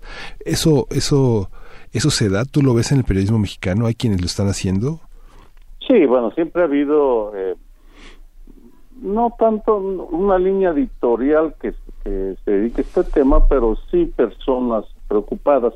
Ya claro, el curso también se van a citar periodistas si los hay, pero en las poblaciones o los grupos a los que está pensados es la mitad van a ser funcionarios de eh, la Comisión Nacional de los Derechos Humanos, eh, espero que de la Comar, del Instituto Nacional de Migración, ACNUR, y los otros eh, sectores de la sociedad que tienen un interés, incluye por supuesto a las iglesias, porque las iglesias son los, y la católica sobre todo es la que ha dado una respuesta más eh, eh, orgánica, más estructurada a, a, estas poblaciones.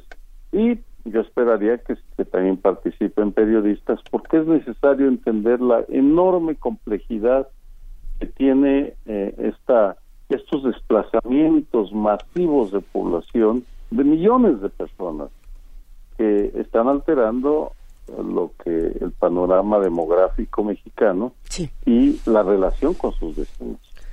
Pero esa es, esa es la intención, vamos a ver, y muchas gracias por uh, invitarme a explicar los propósitos de este de este curso taller. En realidad es que Molín se dio un enorme libro. Sí.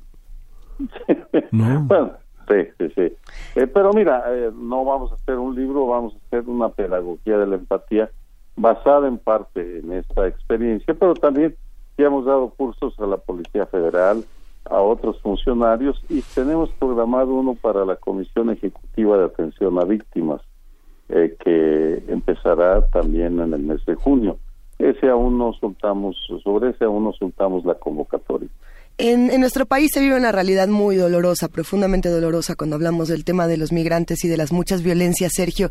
Eh, me quedo pensando justamente, y regresando, no, no por querer hablar a fuerza del debate, pero justamente porque ahí fue donde se visibilizaron muchos de estos ejercicios de, entre comillas, empatía por parte de estas personas, en donde, a, ver, una cosa es mostrarle a, en cadena nacional una imagen de un saco, de un costal, y decir, miren eh, cómo soy muy empático y, y vean cómo me sensibilizo y otra cosa es, por ejemplo, detenerse un momento y reflexionar realmente qué pasó con los 72 migrantes en, en San Fernando o qué está pasando eh, sistemáticamente en nuestro país con el asesinato, con la violencia que viven hombres, mujeres, niñas, niños y toda clase de personas eh, que vienen justamente de la frontera sur hacia la frontera norte. Eh, yo sé que hay muchas de estas imágenes que no se pueden mostrar en televisión por mismo respeto a, a que hay mm, personas de todas las edades observando lo que ocurre, pero ¿qué hacemos cuando el, el asunto para sensibilizar y empatizar se mezcla con una violencia profundamente eh, justamente violenta, por no, no quiero decir pleonasmo, pero ¿qué hacemos con esto cuando nos está rebasando? Eh, Luisa, mira, la violencia que vivimos se alimenta de varias arterias. Una de ellas son los desplazamientos de población. Los migrantes, eh, vamos, las poblaciones desplazadas mexicanas lo son porque hay violencia. También, por cierto, hay violencia ecológica, las mineras que desplazan a, núcleos de población. Eh, la explotación sistemática por parte del crimen organizado de los migrantes la generalizan los Zetas a partir de 2005 cuando empiezan a atender eh, es cuando se dan cuenta que los cubanos que entran eh, por Yucatán, por la península, para irse a Estados Unidos, son una mina de oro y a partir de ahí han convertido esa eh, la explotación, la extorsión, los secuestros en una en parte de la eh, eh, de los recursos que obtienen sistemáticamente y de la misma, por tanto, eh, perdón, y la misma manera sucede con los migrantes que van y vienen entre México y Estados Unidos. Son mulas, son eh, eh, cargan drogas a Estados Unidos y dinero o armas hacia México. Si lo si entendemos que estas poblaciones alimentan la violencia criminal, también entenderemos que para enfrentar la violencia criminal tenemos que atender a las poblaciones migrantes, tenemos que poniéndolo muy crudamente, quitarles esa fuente de ingreso a los eh, grupos criminales, así como se habla de legalizar, como se habló de legalizar la marihuana para quitarles ingresos, de la misma manera tenemos que proteger a los migrantes para quitarles ingresos, el, independientemente de que haya toda una razón humanitaria em, de para atender a, las personas que vienen y además de congruencia. Y lo dijeron en varias ocasiones los candidatos, mientras no tengamos autoridad moral protegiendo a los que vienen a nuestro territorio, no tendremos, eh, eh, mientras no tengamos esa autoridad, no podremos exigir a Estados Unidos que respete a los nuestros. ¿Qué pasa eh, con, con, las campañas que tienen medios de comunicación, que tienen las mismas empresas eh, para sensibilización, eh, hablando de los migrantes? Por ejemplo, por poner un par de ejemplos, hace unos años Coca-Cola justamente lanza esta campaña donde las latas tienen nombres de mexicanos en Estados Unidos y bueno, sale toda una propaganda interesante al respecto. Eh, justamente hace unas semanas tuvimos el caso, Sergio, de, del abogado racista, que yo creo que a todos nos tocó ver estos videos. Justamente lo encontraban con el hashtag abogado racista y era este, este sujeto en Nueva York que se ha pedido en distintos medios, no se comparte su nombre, aunque está eh, en todas partes, es Aaron Schultzberg y, bueno, tampoco es eh, como mantenerlo oculto ni nada, pero que justamente lo que se hizo para visibilizar y empatizar con los migrantes era que un montón de, mexicanos, estadounidenses y de todas las nacionalidades se juntaron afuera de su oficina en, Nueva York a cantarle Cielito Lindo y el video creo que ha sido uno de los virales más virales de todos los tiempos. Estas campañas son interesantes o por lo menos estos movimientos para visibilizar, pero ¿funcionan o no funcionan? Luisa, mira, todo funciona. El hecho de que estemos hablando ahora de un curso sobre poblaciones desplazadas. En primer movimiento es una señal de que sí funcionan. Ustedes, eh, como ustedes que deciden qué temas tratar, supongo, eh, pues eh, decidieron esto puede ser interesante porque además, por razones ahí sí de una coincidencia, no lo pensamos así, cuando organizamos el curso, se da tres días o esta plática dos días después de un debate entre candidatos a la presidencia. Por tanto, aquí lo que me preguntas es cómo las cómo entran nuevos temas a la agenda, cómo se generalizan las eh, cómo empieza a gestarse lo que un filósofo italiano Antonio Gramsci llamaba sentido común, es decir, cómo cambia los temas que la sociedad incorpora a sus eh, a sus intereses eh, a sus preocupaciones. Y el que estemos hablando es un indicio de que sí hay esta preocupación. Ahora eh, lo que debe interesar es que estas este tipo de diálogos se transformen en política pública. Exacto. Esa es la esa es la parte digamos. Y no hay una fórmula em, predeterminada por la cual una cambio de conciencia lleva a una política pública, pero mm, en mi experiencia como estudioso de la historia, no hay cambio, no hay política pública si no hay una transformación en la conciencia de las sociedades y de los líderes que hacen posible la política pública. Es fascinante el tema. A mí me da pena, pero tengo una larga distancia en cuatro minutos y así si gustan, nos otro momento conversamos. Sí. Lo importante es decir, bueno, la, la convocatoria se cierra el 25 de mayo la, la, la, está en redes sociales la convocatoria del curso. faltan faltan faltan tres días para que se cierre la convocatoria. Va a haber va a haber algunas becas va a haber descuentos y, y, bueno empieza hay, hay mucho tiempo para prepararse para un curso como este. Y el contacto es Esperanza Rojas y este Luis Andrea Jiménez que están eh, haciendo fuerte este este proyecto de cursos en el Colegio de México. Muchísimas gracias Sergio Aguayo Gracias, Luisa. Gracias, Miguel Ángel. Un placer conversar con ustedes. Un placer. Te abrazamos con mucho cariño y, por supuesto, eh, invitamos a todos los que nos están escuchando y hacen comunidad con nosotros y a todos los que nos están observando a través de TV UNAM, a los que abrazamos también, a que visiten nuestras redes sociales donde vamos a compartir toda la información de este curso taller a tan solo 39 días y 22 horas para que se definan tantas cosas en nuestro país. Ay, nanita, ya mejor vamos a escuchar algo de Morrissey para que se nos quite tanto nervio. gusta. Ouija Board, buenísimo. Would you work for me?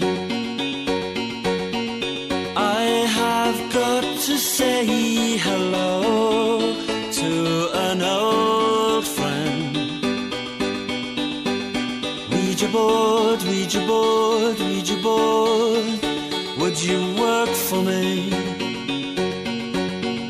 I have got to get good friend. Well, she has now gone from this unhappy planet with all the carnivores and the destructors on it. Ouija board, Ouija board, Ouija board, would you help me? Because I still do feel so horribly lonely. Would you read your board? Would you read your board? Would you help me? And I just can't find my place in this world.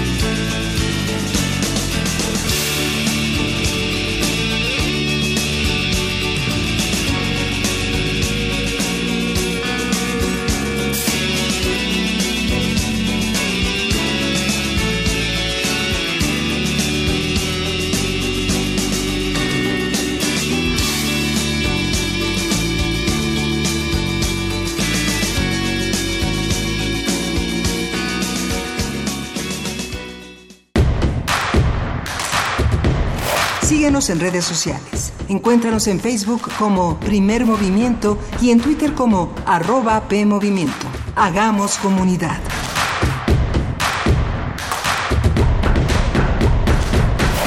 Y empezamos la tercera hora de primer movimiento después de esta conversación que escuchamos en el segmento pasado de eh, Sergio Aguayo hablando de la empatía con los migrantes, hablando de cómo ponernos en el lugar del otro y de cómo entender que todos de alguna manera somos el otro para alguien.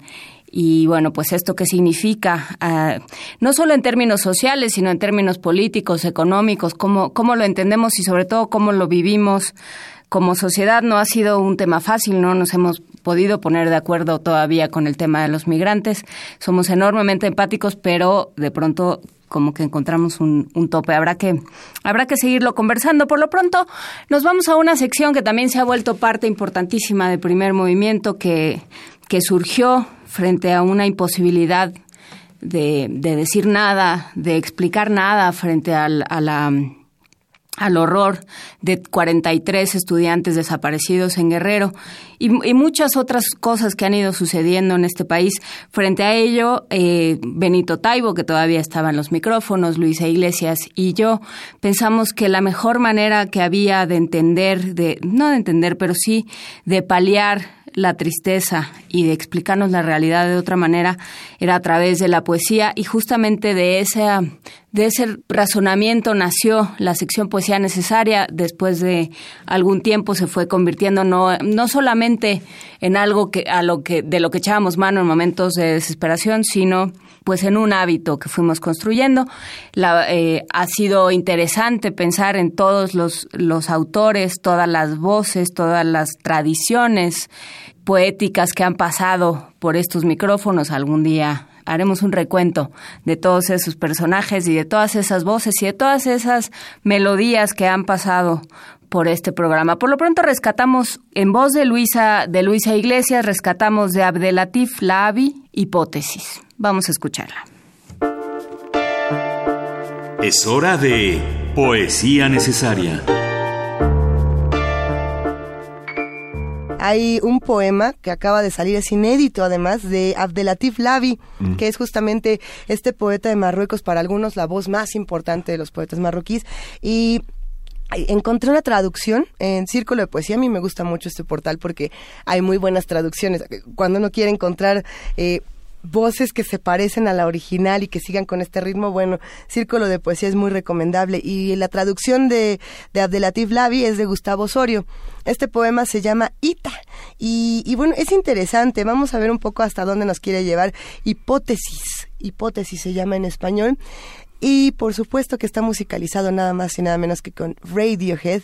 Y para hacer una, una, suerte de comparación, vamos a escuchar después del poema y durante el poema un poco de How to Disappear Completely, que venía en el disco Key Day y que también tiene sus sesiones en la BBC, que están bastante buenas.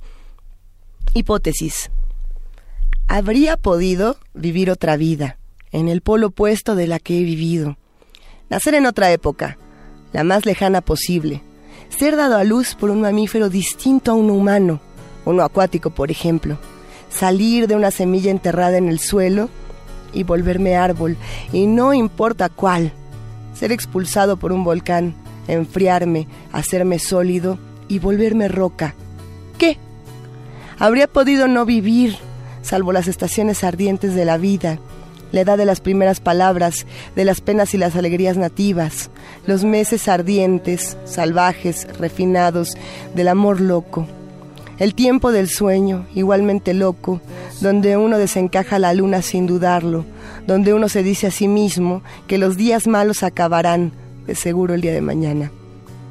Habría podido partir antes de que sea demasiado tarde, bello, tenebroso, floreciendo a placer de mis anormas naturales extremadamente romántico, luminoso como el destello, apto al servicio permanente de lo imposible.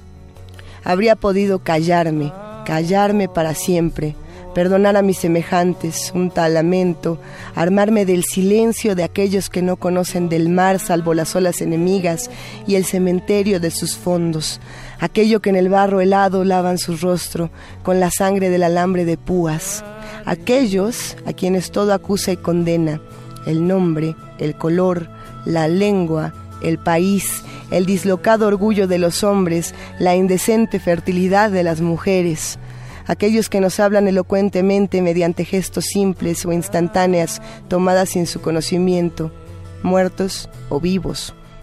Habría podido no estar allá esta mañana para escudriñar la noche en la claridad del día, para confundir mi pequeña tragedia con aquella inconmensurable del mundo, arañar, arañar el papel en lugar de soplar, soplar en la gigantesca trompeta de la cólera hasta que estalle en mis pulmones.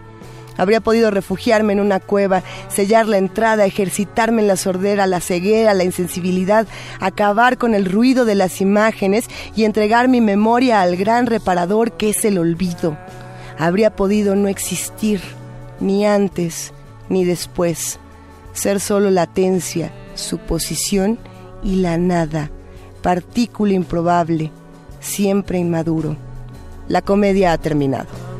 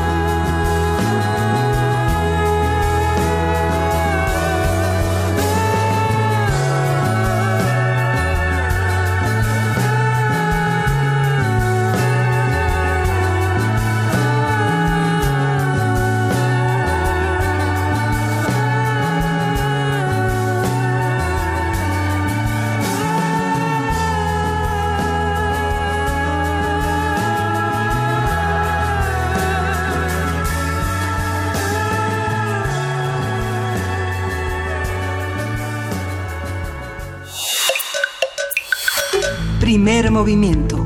Hacemos comunidad.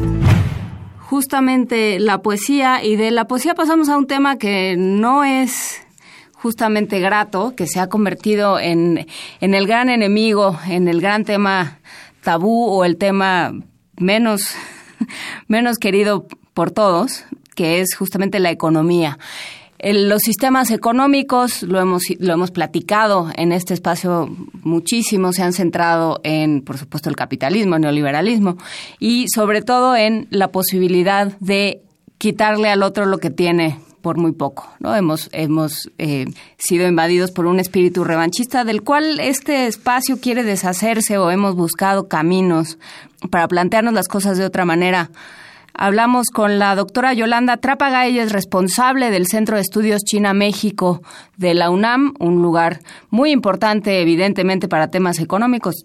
Pero bueno, eh, Yolanda Trápaga toma el tema de la economía y se plantea si es posible pensar en otro tipo de economía, en una economía que no lleve a la desigualdad, que no lleve a, que, por ejemplo, la salud, la educación, eh, derechos fundamentales sean temas que benefician a los que más tienen y que empobrecen más a los que no tienen nada.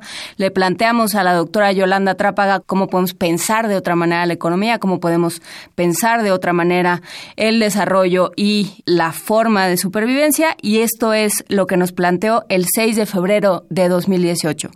Le mandamos, por supuesto, un gran abrazo a la doctora Yolanda Trápaga y nos vamos a escucharla. Adelante. La mesa del día.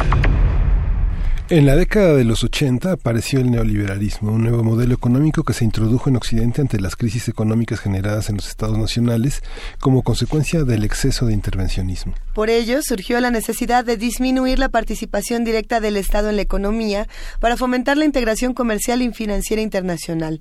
Esto se denominó mundialización o globalización económica. Para muchos les ha de sonar todavía. Para consolidar este proceso, en 1995 se creó la Organización Mundial de Comercio que luego se estableció un sistema multilateral de comercio, justamente. A partir del 2003, la hegemonía económica de Estados Unidos se vio cuestionada por diversos acontecimientos geopolíticos que llevaron a esta nación a crear nuevos acuerdos como la Triada o las 3T, el Tratado de Asociación Transpacífico, el, la Asociación Transatlántica para el Comercio y la Inversión y el Acuerdo Internacional sobre Comercio de Servicios, con el fin de replantear su superioridad económica, frenando el interés de China de convertirse en la nueva hegemonía mundial. Vamos a conversar sobre el concepto de economía y modelos económicos en este momento histórico. ¿De dónde viene? A dónde nos ha llevado y qué habría que cambiar.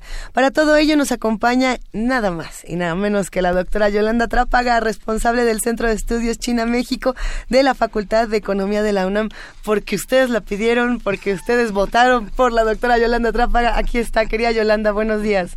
Hola, muchas gracias por la invitación compartimos vacaciones, ¿verdad? Aquí en, la estación, así que estamos muy contentos. Qué maravilla que nos puedas acompañar y sobre todo para este tema que ha despertado tantas dudas en los últimos días de qué va a pasar, qué tiene que ser, dónde estamos parados, en qué modelo económico vamos, cómo nos toca. ¿Por dónde empezar, Yolanda? Bien, eh, yo creo que hay que distinguir entre un sistema y un modelo. Entonces, el sistema económico en el que vivimos desde hace muchos siglos, no tantos, ¿no? Es el capitalismo. Y puede adoptar distintas modalidades eh, enfatizando tal o cual cosa, por ejemplo, este ser eh, más liberal en frontera o atender el tipo de cambio o preocuparse porque los salarios no suban para que se eh, crezcan las ganancias, en fin, entonces el sistema es el sistema capitalista que funciona a partir de la relación capital-fuerza de trabajo en aras de obtener una ganancia y entonces el corazón del sistema es el crecimiento económico. Si no creces, estás fuera, ¿sí? Y también nuestro sistema de valores ha adoptado esa forma, ¿sí? Más es mejor, eh, tenemos un culto a lo grande, sí. A los más ricos sin preguntarnos cómo hicieron su fortuna, etcétera, ¿no? Entonces, el sistema capitalista se trata de eso. Ha adoptado en general, desde su nacimiento, una forma muy agresiva, ¿sí? Eh, hasta la Segunda Guerra Mundial, ¿Qué pasa en la Segunda Guerra Mundial? Eh, pues igual que en la primera, se destruye el territorio europeo en mayor o menor medida y se tienen que poner a reconstruirlo con lo que eso implica en términos económicos. Pero en la segunda posguerra, los Estados Unidos tienen que intervenir directa y a profundidad mente para eh, enfrentar un fenómeno que no estaba previsto, no cuando menos en ese momento, que era detener el avance del comunismo. ¿Sí? Entonces, eh, pues, normalmente no se hubiera preocupado tanto, salvo porque se quedó sin interlocutores, entonces este, todos sus excedentes, todo su eh, ser potencia mundial, la potencia mundial, pues no lo podía ejercer si nadie le compraba porque eran muy pobres, ¿no? Entonces, se lanza el Plan Marshall, el famoso Plan Marshall, que es para la reconstrucción europea, que inicialmente se propone para todo el territorio europeo, incluyendo la Unión Soviética. Pero los soviéticos dicen, pero Nada que... por supuesto que no. Entonces, bueno, ahí fue, fue donde se hizo una, una división y eh, solamente se financió hasta lo que conocemos como que llegaba el muro Europa Occidental estrictamente, ¿no? Entonces, eh, ahí arrancó lo que conocemos como el estado de bienestar que no estaba en el programa, en el ADN del capitalismo, ¿sí? Que repartieras el excedente, que fue lo que pasó en el estado de bienestar y se crearon instituciones de salud, de educación, de todo tipo y que efectivamente subió eh, el nivel de vida, la calidad de vida de la gente, fundamentalmente en estos países y de rebote en los nuestros, que yo les llamo los no desarrollados en los no desarrollados, porque así nos vamos a quedar, eh, de colita, pues teníamos que adoptar el mismo modelo. El modelo. ¿sí? Entonces se enfatizaba en tener eh, el máximo de empleo, que es algo inspirado, bueno, directamente Keynes se dedicó a hacer el programa de en este sentido. Y eh, aquí empezamos a ver los asegúnes de la teoría, ¿sí? Porque para Keynes pleno empleo era tener 3% de desempleo y era pleno empleo. Bueno, pues estás jugando con los términos, o es pleno o es medio, o es parcial o es qué cosa. Bueno, pero efectivamente las tasas de, desempleo eran muy pequeñas, ¿no? Y siempre con la expectativa de que eso iba a, resolverse. En mi generación, eh, pues nadie se preguntaba si iba a tener trabajo, todos sabíamos, no nada más pensábamos que íbamos a tener trabajo y así era. ¿No? Bueno, ¿por qué? Porque parte de las ganancias asumían forma de salario, se estaba redistribuyendo la riqueza. Bueno, pero eso resulta caro para el capital. Y llegó un momento en que, alto, esto ya no es vivible. El ejemplo más conspicuo es la agricultura que hay esta discusión que ahorita no me voy a meter en ella de si porque se subsidia y por qué la subsidian tanto y bla bla bla, pero el chiste es que por ejemplo, en términos europeos, eh, la política agrícola común ocupaba a fines de los 70 el 75% del presupuesto europeo solamente para subsidiar a la agricultura, para que vean el, tamaño del gasto. Los Estados Unidos están saliendo de los 70 con un déficit comercial y un déficit presupuestal en donde justamente uno de los capítulos carísimos es la agricultura. Entonces, rápidamente dicen, pues este modelito se acabó, queridos, sí. Y se lanza la Ronda Uruguay eh, del GATT a eh, iniciativa de los Estados Unidos con un planteamiento que era de, de negociación, era una provocación, decir, vamos a quitar todos los subsidios. Eso es imposible, ¿sí? En agricultura eso es imposible porque paréntesis rápido, el subsidio sirve, sirve para compensar la eh, eh, siniestrabilidad que tiene la agricultura permanente, porque las leyes de la naturaleza no te preguntan si ahorita el mercado no es sé qué cosa. Entonces, es para estar permanentemente equilibrando eso. Entonces, como no se va a acabar eso, pues siempre tiene que haber subsidios, ¿no? Ya, cerramos paréntesis. Removinamos el asunto y regresamos. Entonces, este es el momento de volver al liberalismo. O sea, siempre fuimos liberales en este sistema, ¿sí? Y, claro, matizados si ustedes quieren, ¿sí?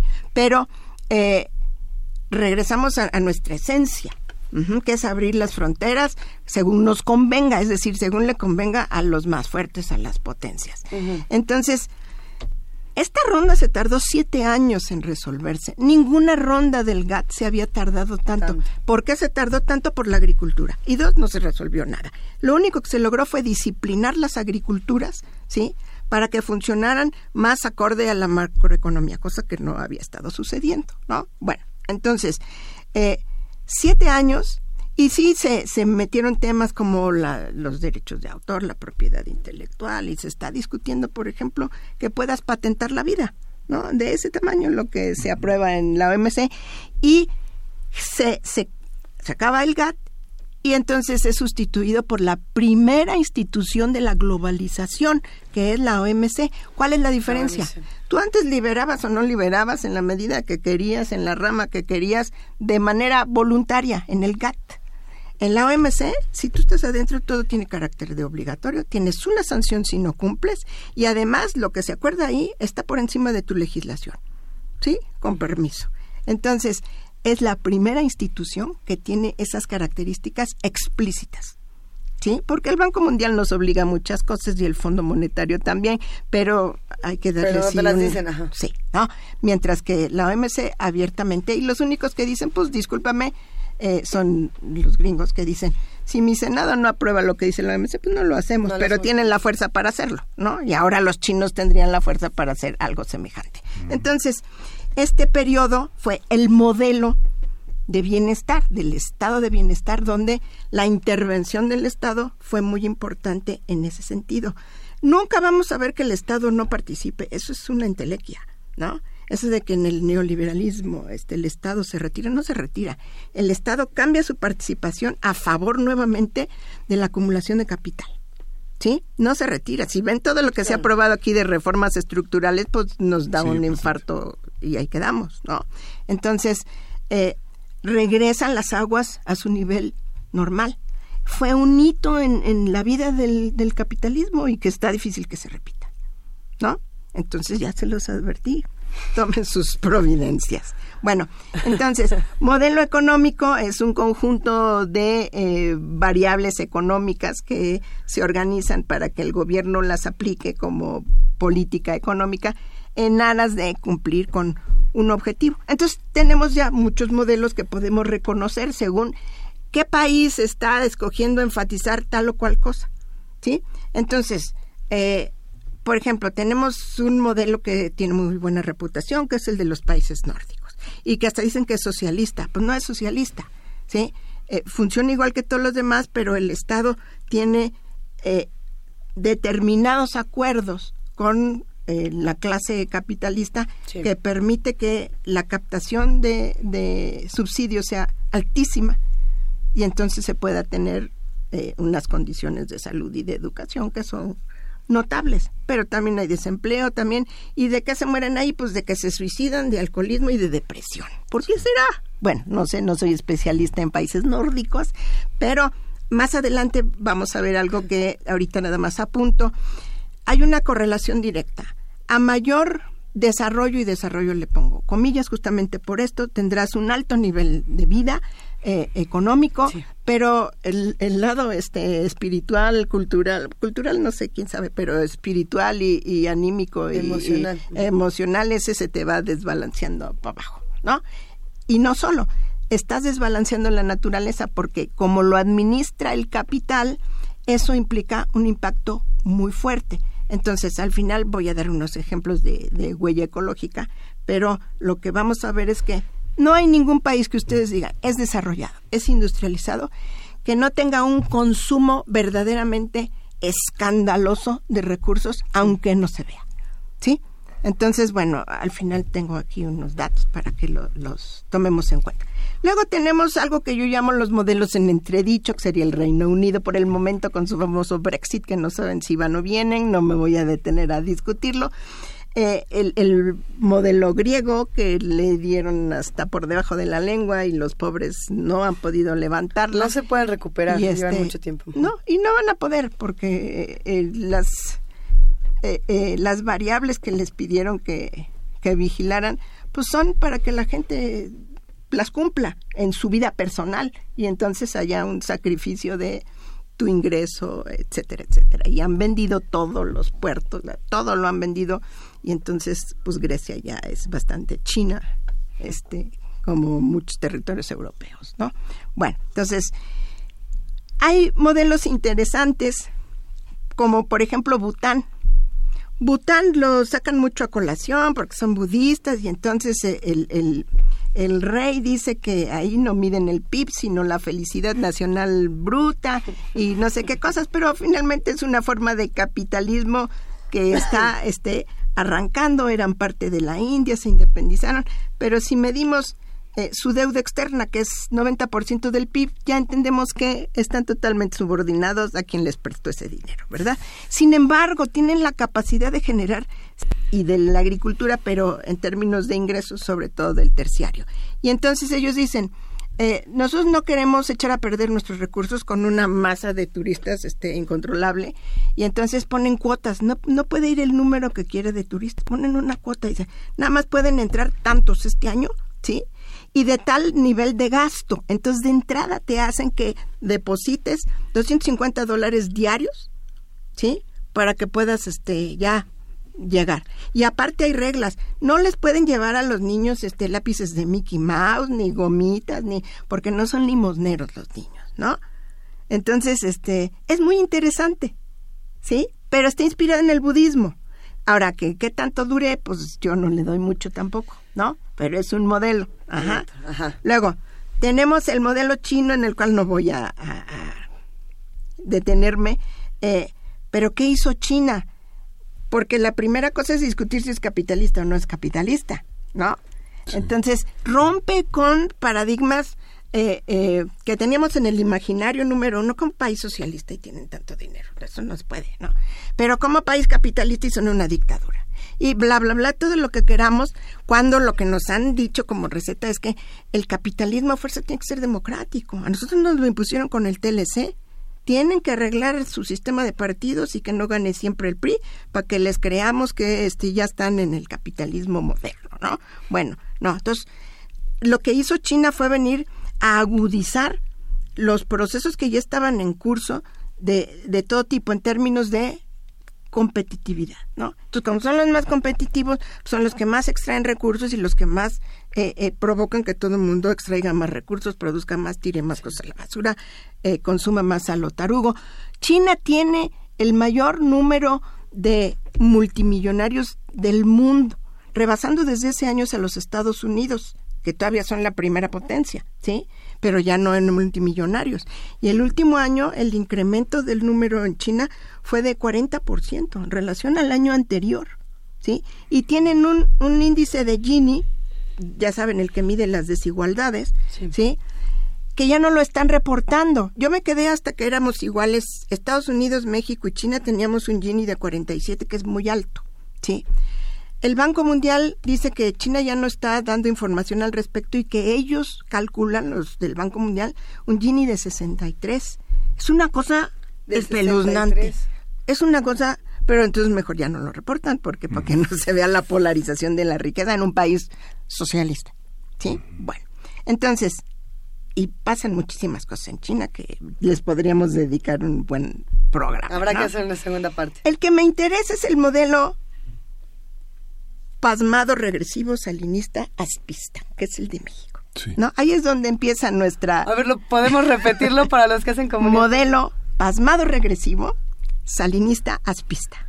¿Sí? Entonces Aspe es el que le hace el modelito a Salinas, los dos están de acuerdísimo, pero como él estudió en MIT, tiene toda la autoridad de hacer lo que quiera, inclusive lo que hizo de modelo para México, ¿no? Y pasmado, pues porque no nos sacó de nada, nos dejaron pasmados y, y para atrás. Entonces, para entrar ¿Qué es lo que, lo que decía Aspe? ¿Fue lo que aprendió? Hay, hay un comentarista en, en la radio, en otra estación, que dice que eh, estas son universidades patito, Harvard, Yale, MIT, para economía, porque efectivamente enseñan estas cosas. ¿Qué enseñan? Bueno, en esta estación lo decía Granados Chapa también. Este, bueno, lo, dice este Ramón Piezarro García. Ramón Pieza, sí. Ramón. Entonces, esta es de una universidad patito en esos términos que, ¿qué decía? En esa época éramos como 80, 85 millones de habitantes y entonces decía que por qué no funcionaba nuestra economía, por qué el modelo que él había genialmente inventado, eh, pues porque sobraban 14 millones de mexicanos. Era, era. Eh, eh, lo bueno es que era clarísimo, ¿no? Pero entonces tú nunca sabías si eras de los que sobrabas o de los que estabas adentro o qué cosa. Pero cuando ya te están diciendo que sobras, ¿sí? Y que a ver cómo te la aplican para que te vayas y la aplicaron bien. Sí, pero como crece la población, no basta con que se vayan 14 millones, cada vez se tiene que ir, ahorita se tendría que ir 28. En los modelos desarrollistas de los 60, recuerdo mucho un cartón que publicó Abel Quesada en Excelsior, donde decía que, bueno, México tenía, era la cornucopia, ¿no? Pero lo único que, es, que había caído mal eran los mexicanos. Sí, sí, sí, sí, Entonces, bueno, eh, este modelo eh, su enfoque número uno, que es el de la economía neoclásica, es la economía convencional, la que nos enseñan en todos lados en el planeta como la economía. Sí. Eh, tiene un énfasis en lo cuantitativo muy importante, donde lo social se subordina a esto. Entonces, ¿de qué se trata? Número uno, de que fuéramos complementarios con los Estados Unidos, pues porque ya éramos, ¿no? Ya nada más era formalizar este hacerlo, ajá, ya antes éramos, este, vivíamos juntos, pero ya nos vamos a casar. Era lo mismo, ¿no? Entonces, eh, ¿qué quiere decir complementario? Puede ser bueno, puede ser malo, es decir, tú puedes ser complementario en cosas que realmente te hagan desarrollarte, pero no lo somos. en Estados Unidos, como en todo el primer mundo, este, ellos generan ciencia, eh, diseñan tecnología y te la aplican y obtienen una ganancia. Y no es cierto que hay transferencia de tecnología. La tecnología te la tienes que piratear. Es lo que han hecho los coreanos, los japoneses y los chinos, ¿no? Se piratean la tecnología. Entonces, eh, bueno, complementarios y lo que hicimos fue ser maquiladores. Eso fue nuestra complementación. Poner los recursos naturales al servicio del Tratado de Libre Comercio, que fue lo que selló el pacto, ¿sí?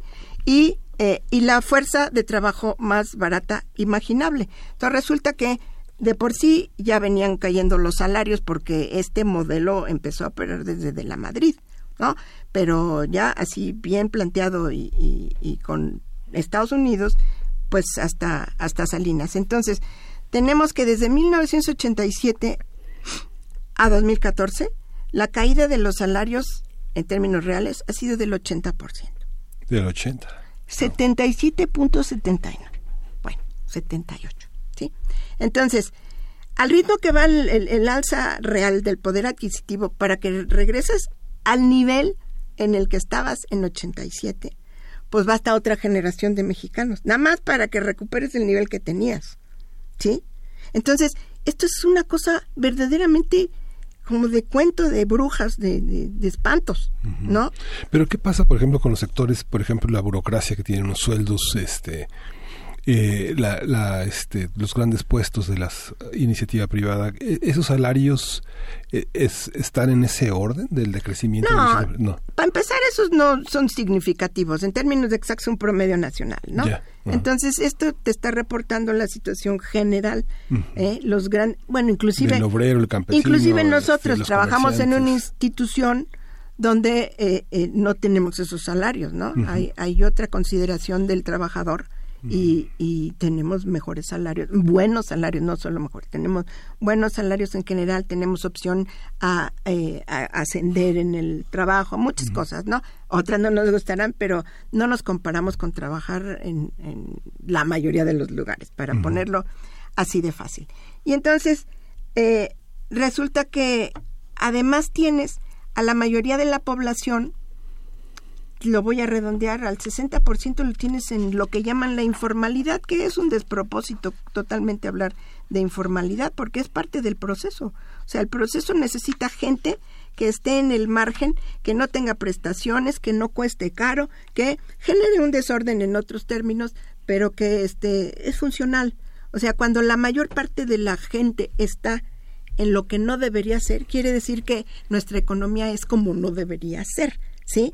No puedes decir este eh, eh, eh, que esos son chiquito, una rebaba, no es una rebaba, es lo que está dominando la forma de reproducirse de la población. Pues es terrible.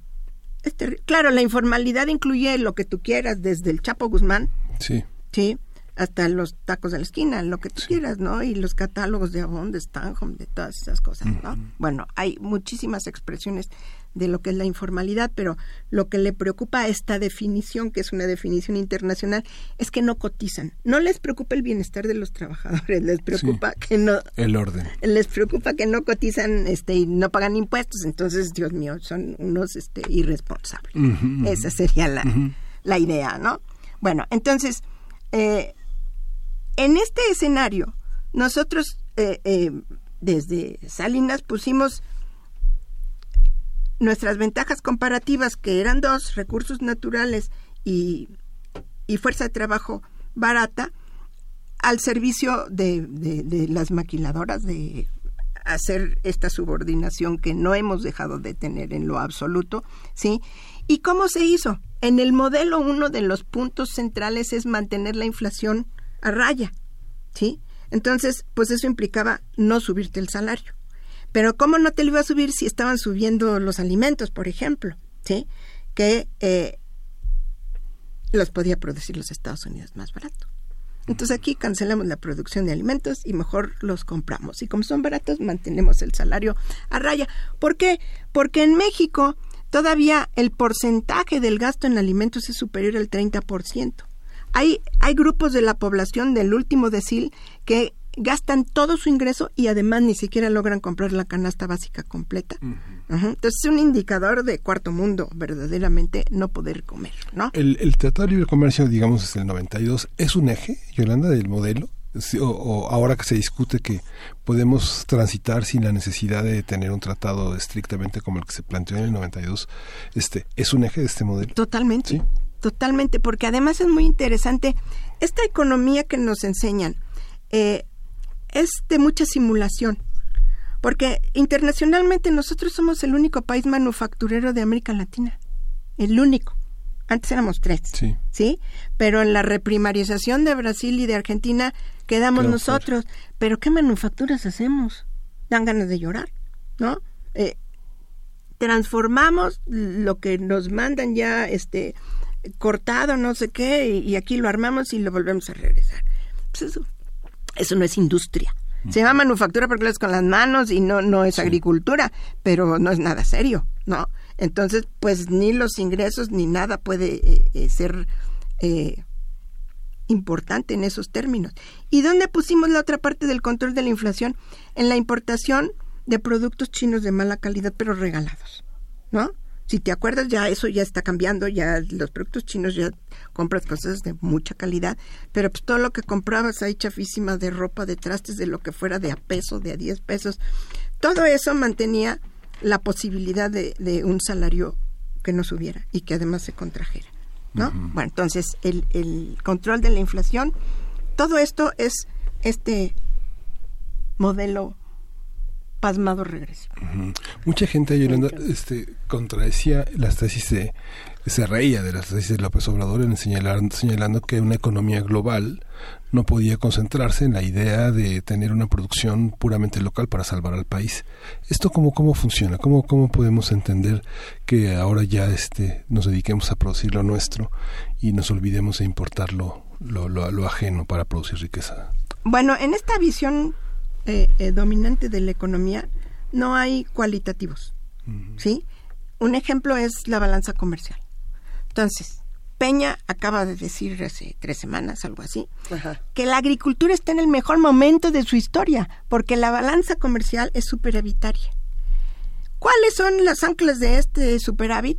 Los aguacates, las berries, porque además si ustedes leen la zagarpa, no dice frutas rojas, dice berries. Las berries. Las berries. Entonces, por eso tienes que aprender inglés y computación, porque si quieres vivir en este país, berries. Meter las berries en el Excel. Entonces, como ahora ya rompimos récord de vender berries y aguacates a, a unos costos ambientales espeluznantes, este, pues ya es el éxito total.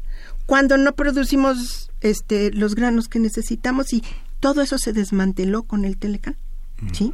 Las oleaginosas, el trigo, el arroz, bla, bla. Los cítricos. Entonces, el asunto es cualitativo. Y para, para remar con, con una política que te diga en qué sí puede ser autosuficiente. ¿sí? Pues en lo estratégico, ¿sí? Entonces, eh, esta política de lo estratégico lo aprendieron en la práctica en Estados Unidos con la crisis de 29, ¿sí? Y la política agrícola que priva en el mundo, la de éxito, es hija de la crisis de 29, ¿sí? Es donde se dice, aquí hay una canasta que no se toca y se paga cueste lo que cueste, ¿sí? Porque a mí no me van a negociar por la panza. La posguerra Alemania. Sí, por eso. Entonces lo, lo, aplicaron y entonces todos los países en la reconstrucción, incluyendo Japón, incluyendo Corea después de la guerra, todos este, fueron tocados por la varita mágica de la política estadounidense le hace presupuesto y militares y entonces tuvieron que aplicar su mismo modelo.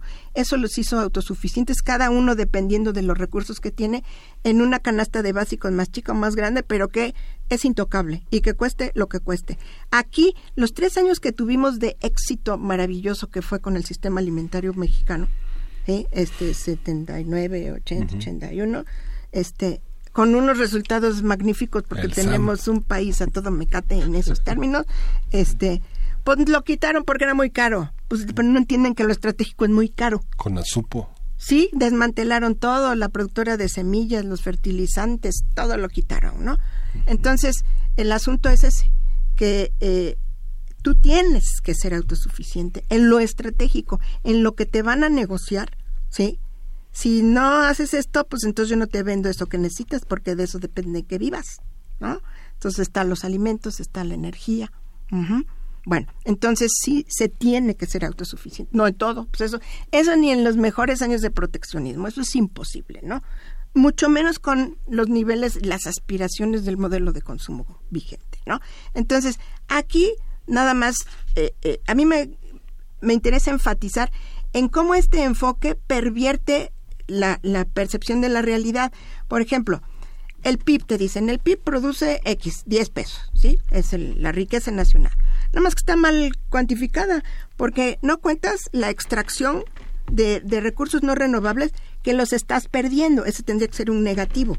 En cambio, ponemos en positivo todo el petróleo, toda la minería, cuando es negativo. Los estamos perdiendo, ¿sí? Eh, no cuentes el trabajo doméstico, que hay quien lo ha calculado como hasta el 40% del PIB, según el país, desde luego, ¿no? Eh, no cuentes el trabajo infantil, el trabajo esclavo, la prostitución, el comercio ilegal, el crimen organizado. Todo eso genera riqueza, que no sea en los términos que tú quieres, ¿sí? Pero lo escondemos y no lo medimos, ¿no? Y entonces lo, lo, lo que destruye lo contamos como riqueza. Entonces ya dijimos la extracción, ¿sí?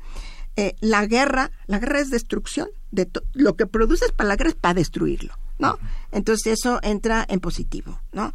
Eh, y entonces tú tienes una herramienta que nadie usa, que se llaman las cuentas ambientales, donde te ajusta eso y te dice, a ver, réstale menos bosques, menos agua, menos petróleo, este, menos suelos. Y entonces siempre salimos negativos. Les voy a poner el ejemplo de China, porque de México no lo he cuantificado, pero el de China, medido por el Banco Mundial, no por Yolanda Trápaga, eh, China tiene ajustado por cuentas ambientales menos 9. Entonces China está creciendo al 6.5, réstale 9, está decreciendo. ¿Sí? Ningún país se salva, ninguno, porque todos consumimos más de lo que tenemos. ¿Sí? Eso es muy importante, pero eso no lo cuantificamos, solamente cuantificamos lo que entra al mercado y que lo podemos registrar institucionalmente. Entonces es una, e, es una fantasía de economía que tenemos. Cuando lo llevas al per cápita, dices, bueno, México tiene, este, según el año, eh, entre 8 mil y 10 mil dólares, a veces tiene más, a veces tiene menos, pero allí hizo un cálculo ahí poniendo el dólar a 19 pesos como ahorita anda, y entonces eso le tocaría a 13 mil pesos a cada quien. Si de a de veras te tocara, quiere decir que un bebé tendría sus 13 mil pesos. Mm. Un señor en terapia intensiva que no trabaja tendría 13 mil pesos. Un, ama de casa, 13 mil pesos. Entonces, una familia de, de, cinco, que es más o menos el promedio que tenemos en México, pues le iría bastante mejor de lo que te está yendo ahorita, ¿no? ¿Sí? Pero ¿dónde están tus 13 mil pesos? Cuando hablamos de Davos vimos que todos ya están ahí en el 1% de los que se quedan con la riqueza, ¿no? Entonces, que no te cuenten que tenemos ya un PIB de primer mundo o de medio mundo, de lo que crean, porque no lo tenemos. Es una fantasía. Si lo repartiéramos, tendríamos 13 mil pesos. A ver, eh, justamente Daniel Rat, eh, hablando, yo me imagino, eh, de qué tanto nos integramos a este tipo de discusiones o de qué tanto estas discusiones integran a la sociedad y no se dan nada más entre tres que toman todo, toda la lana, dice Daniel Rat. ¿Qué tanto le toca a los gobiernos y a los modelos y qué tanto a la sociedad por hacer? Bueno, pues la sociedad ha tenido... O sea, ¿realmente se puede hacer algo? ¿Nos incluyen en estas discusiones o son como...? Miren, a todos nos genera angustia y nadie, ninguna sociedad que haya hecho un cambio lo ha hecho pasando por el debate académico, ¿no? Mm. Entonces, si vemos la Revolución Mexicana, la Revolución Soviética, la Revolución China, la que tú quieras, pues la hace la gente donde está hasta el... Hasta el gorro. de, de lo que está pasando, ¿no?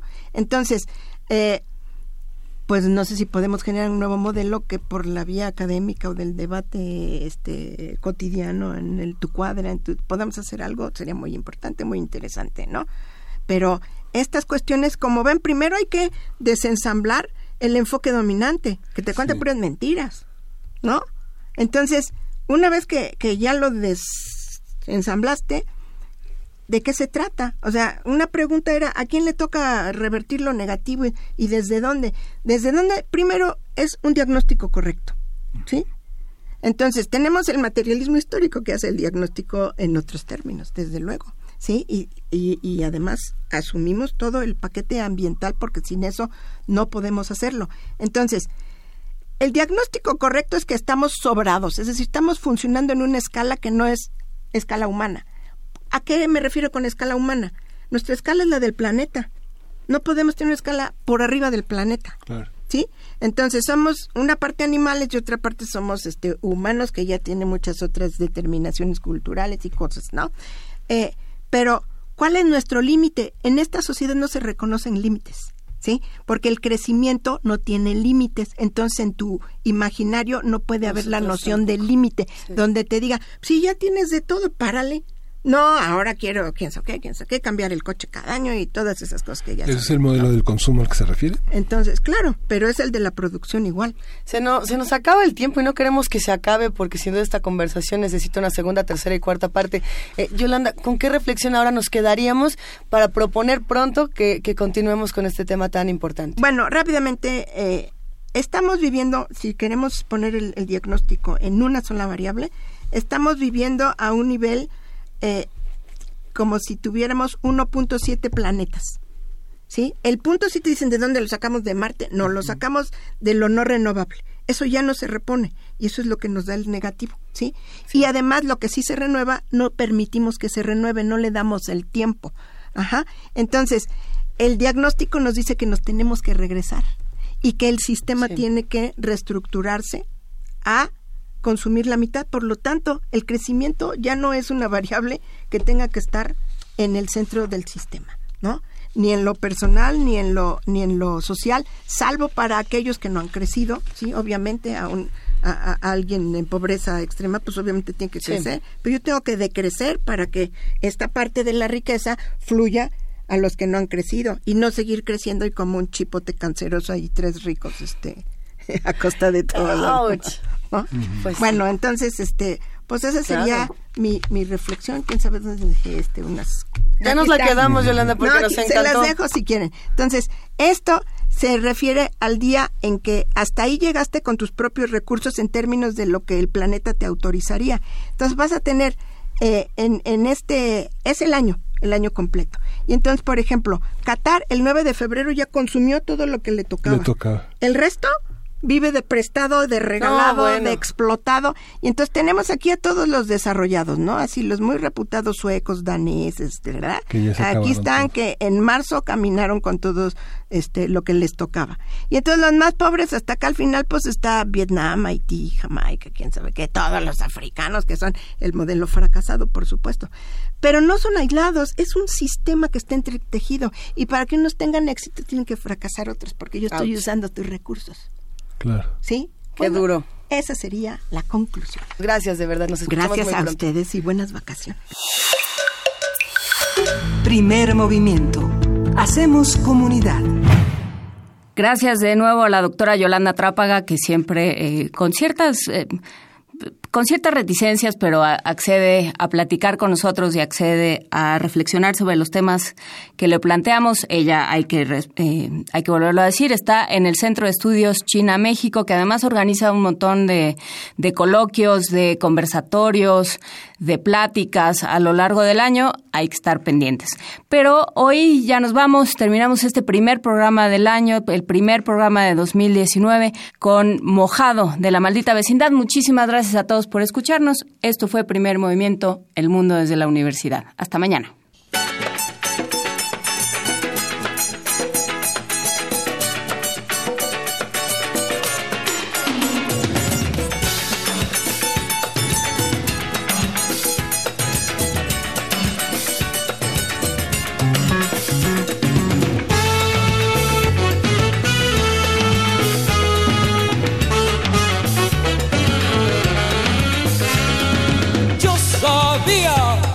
te vas a.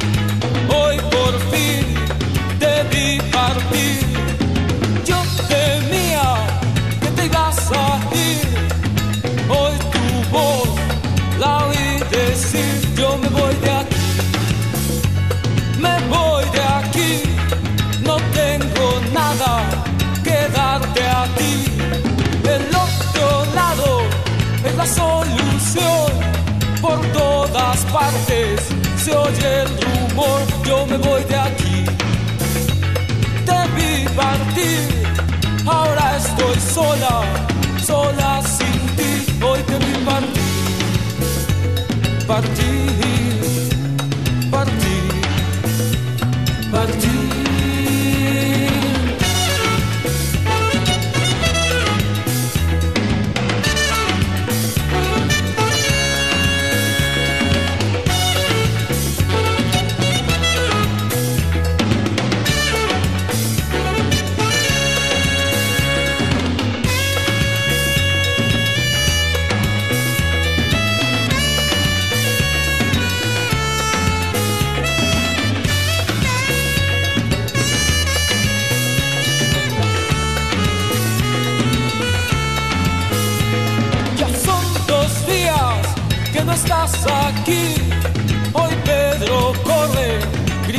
hacia mí. Trae en la mano un diario gris. Hay una nota perdida entre mil que habla de ti. Habla de ti, mojado, muerto al intentar huir. No dice nada, no hay explicación.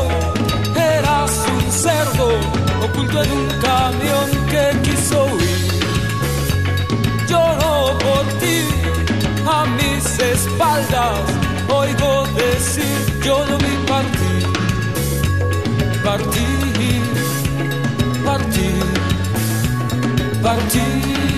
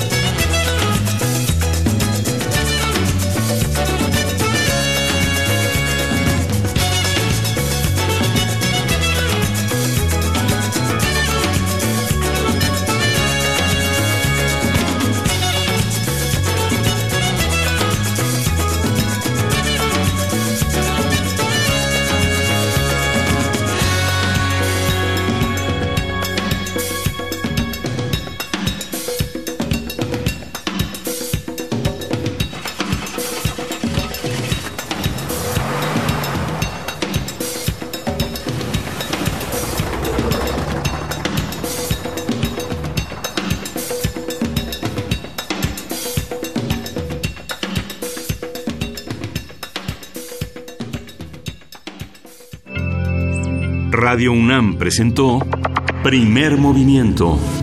El mundo desde la universidad.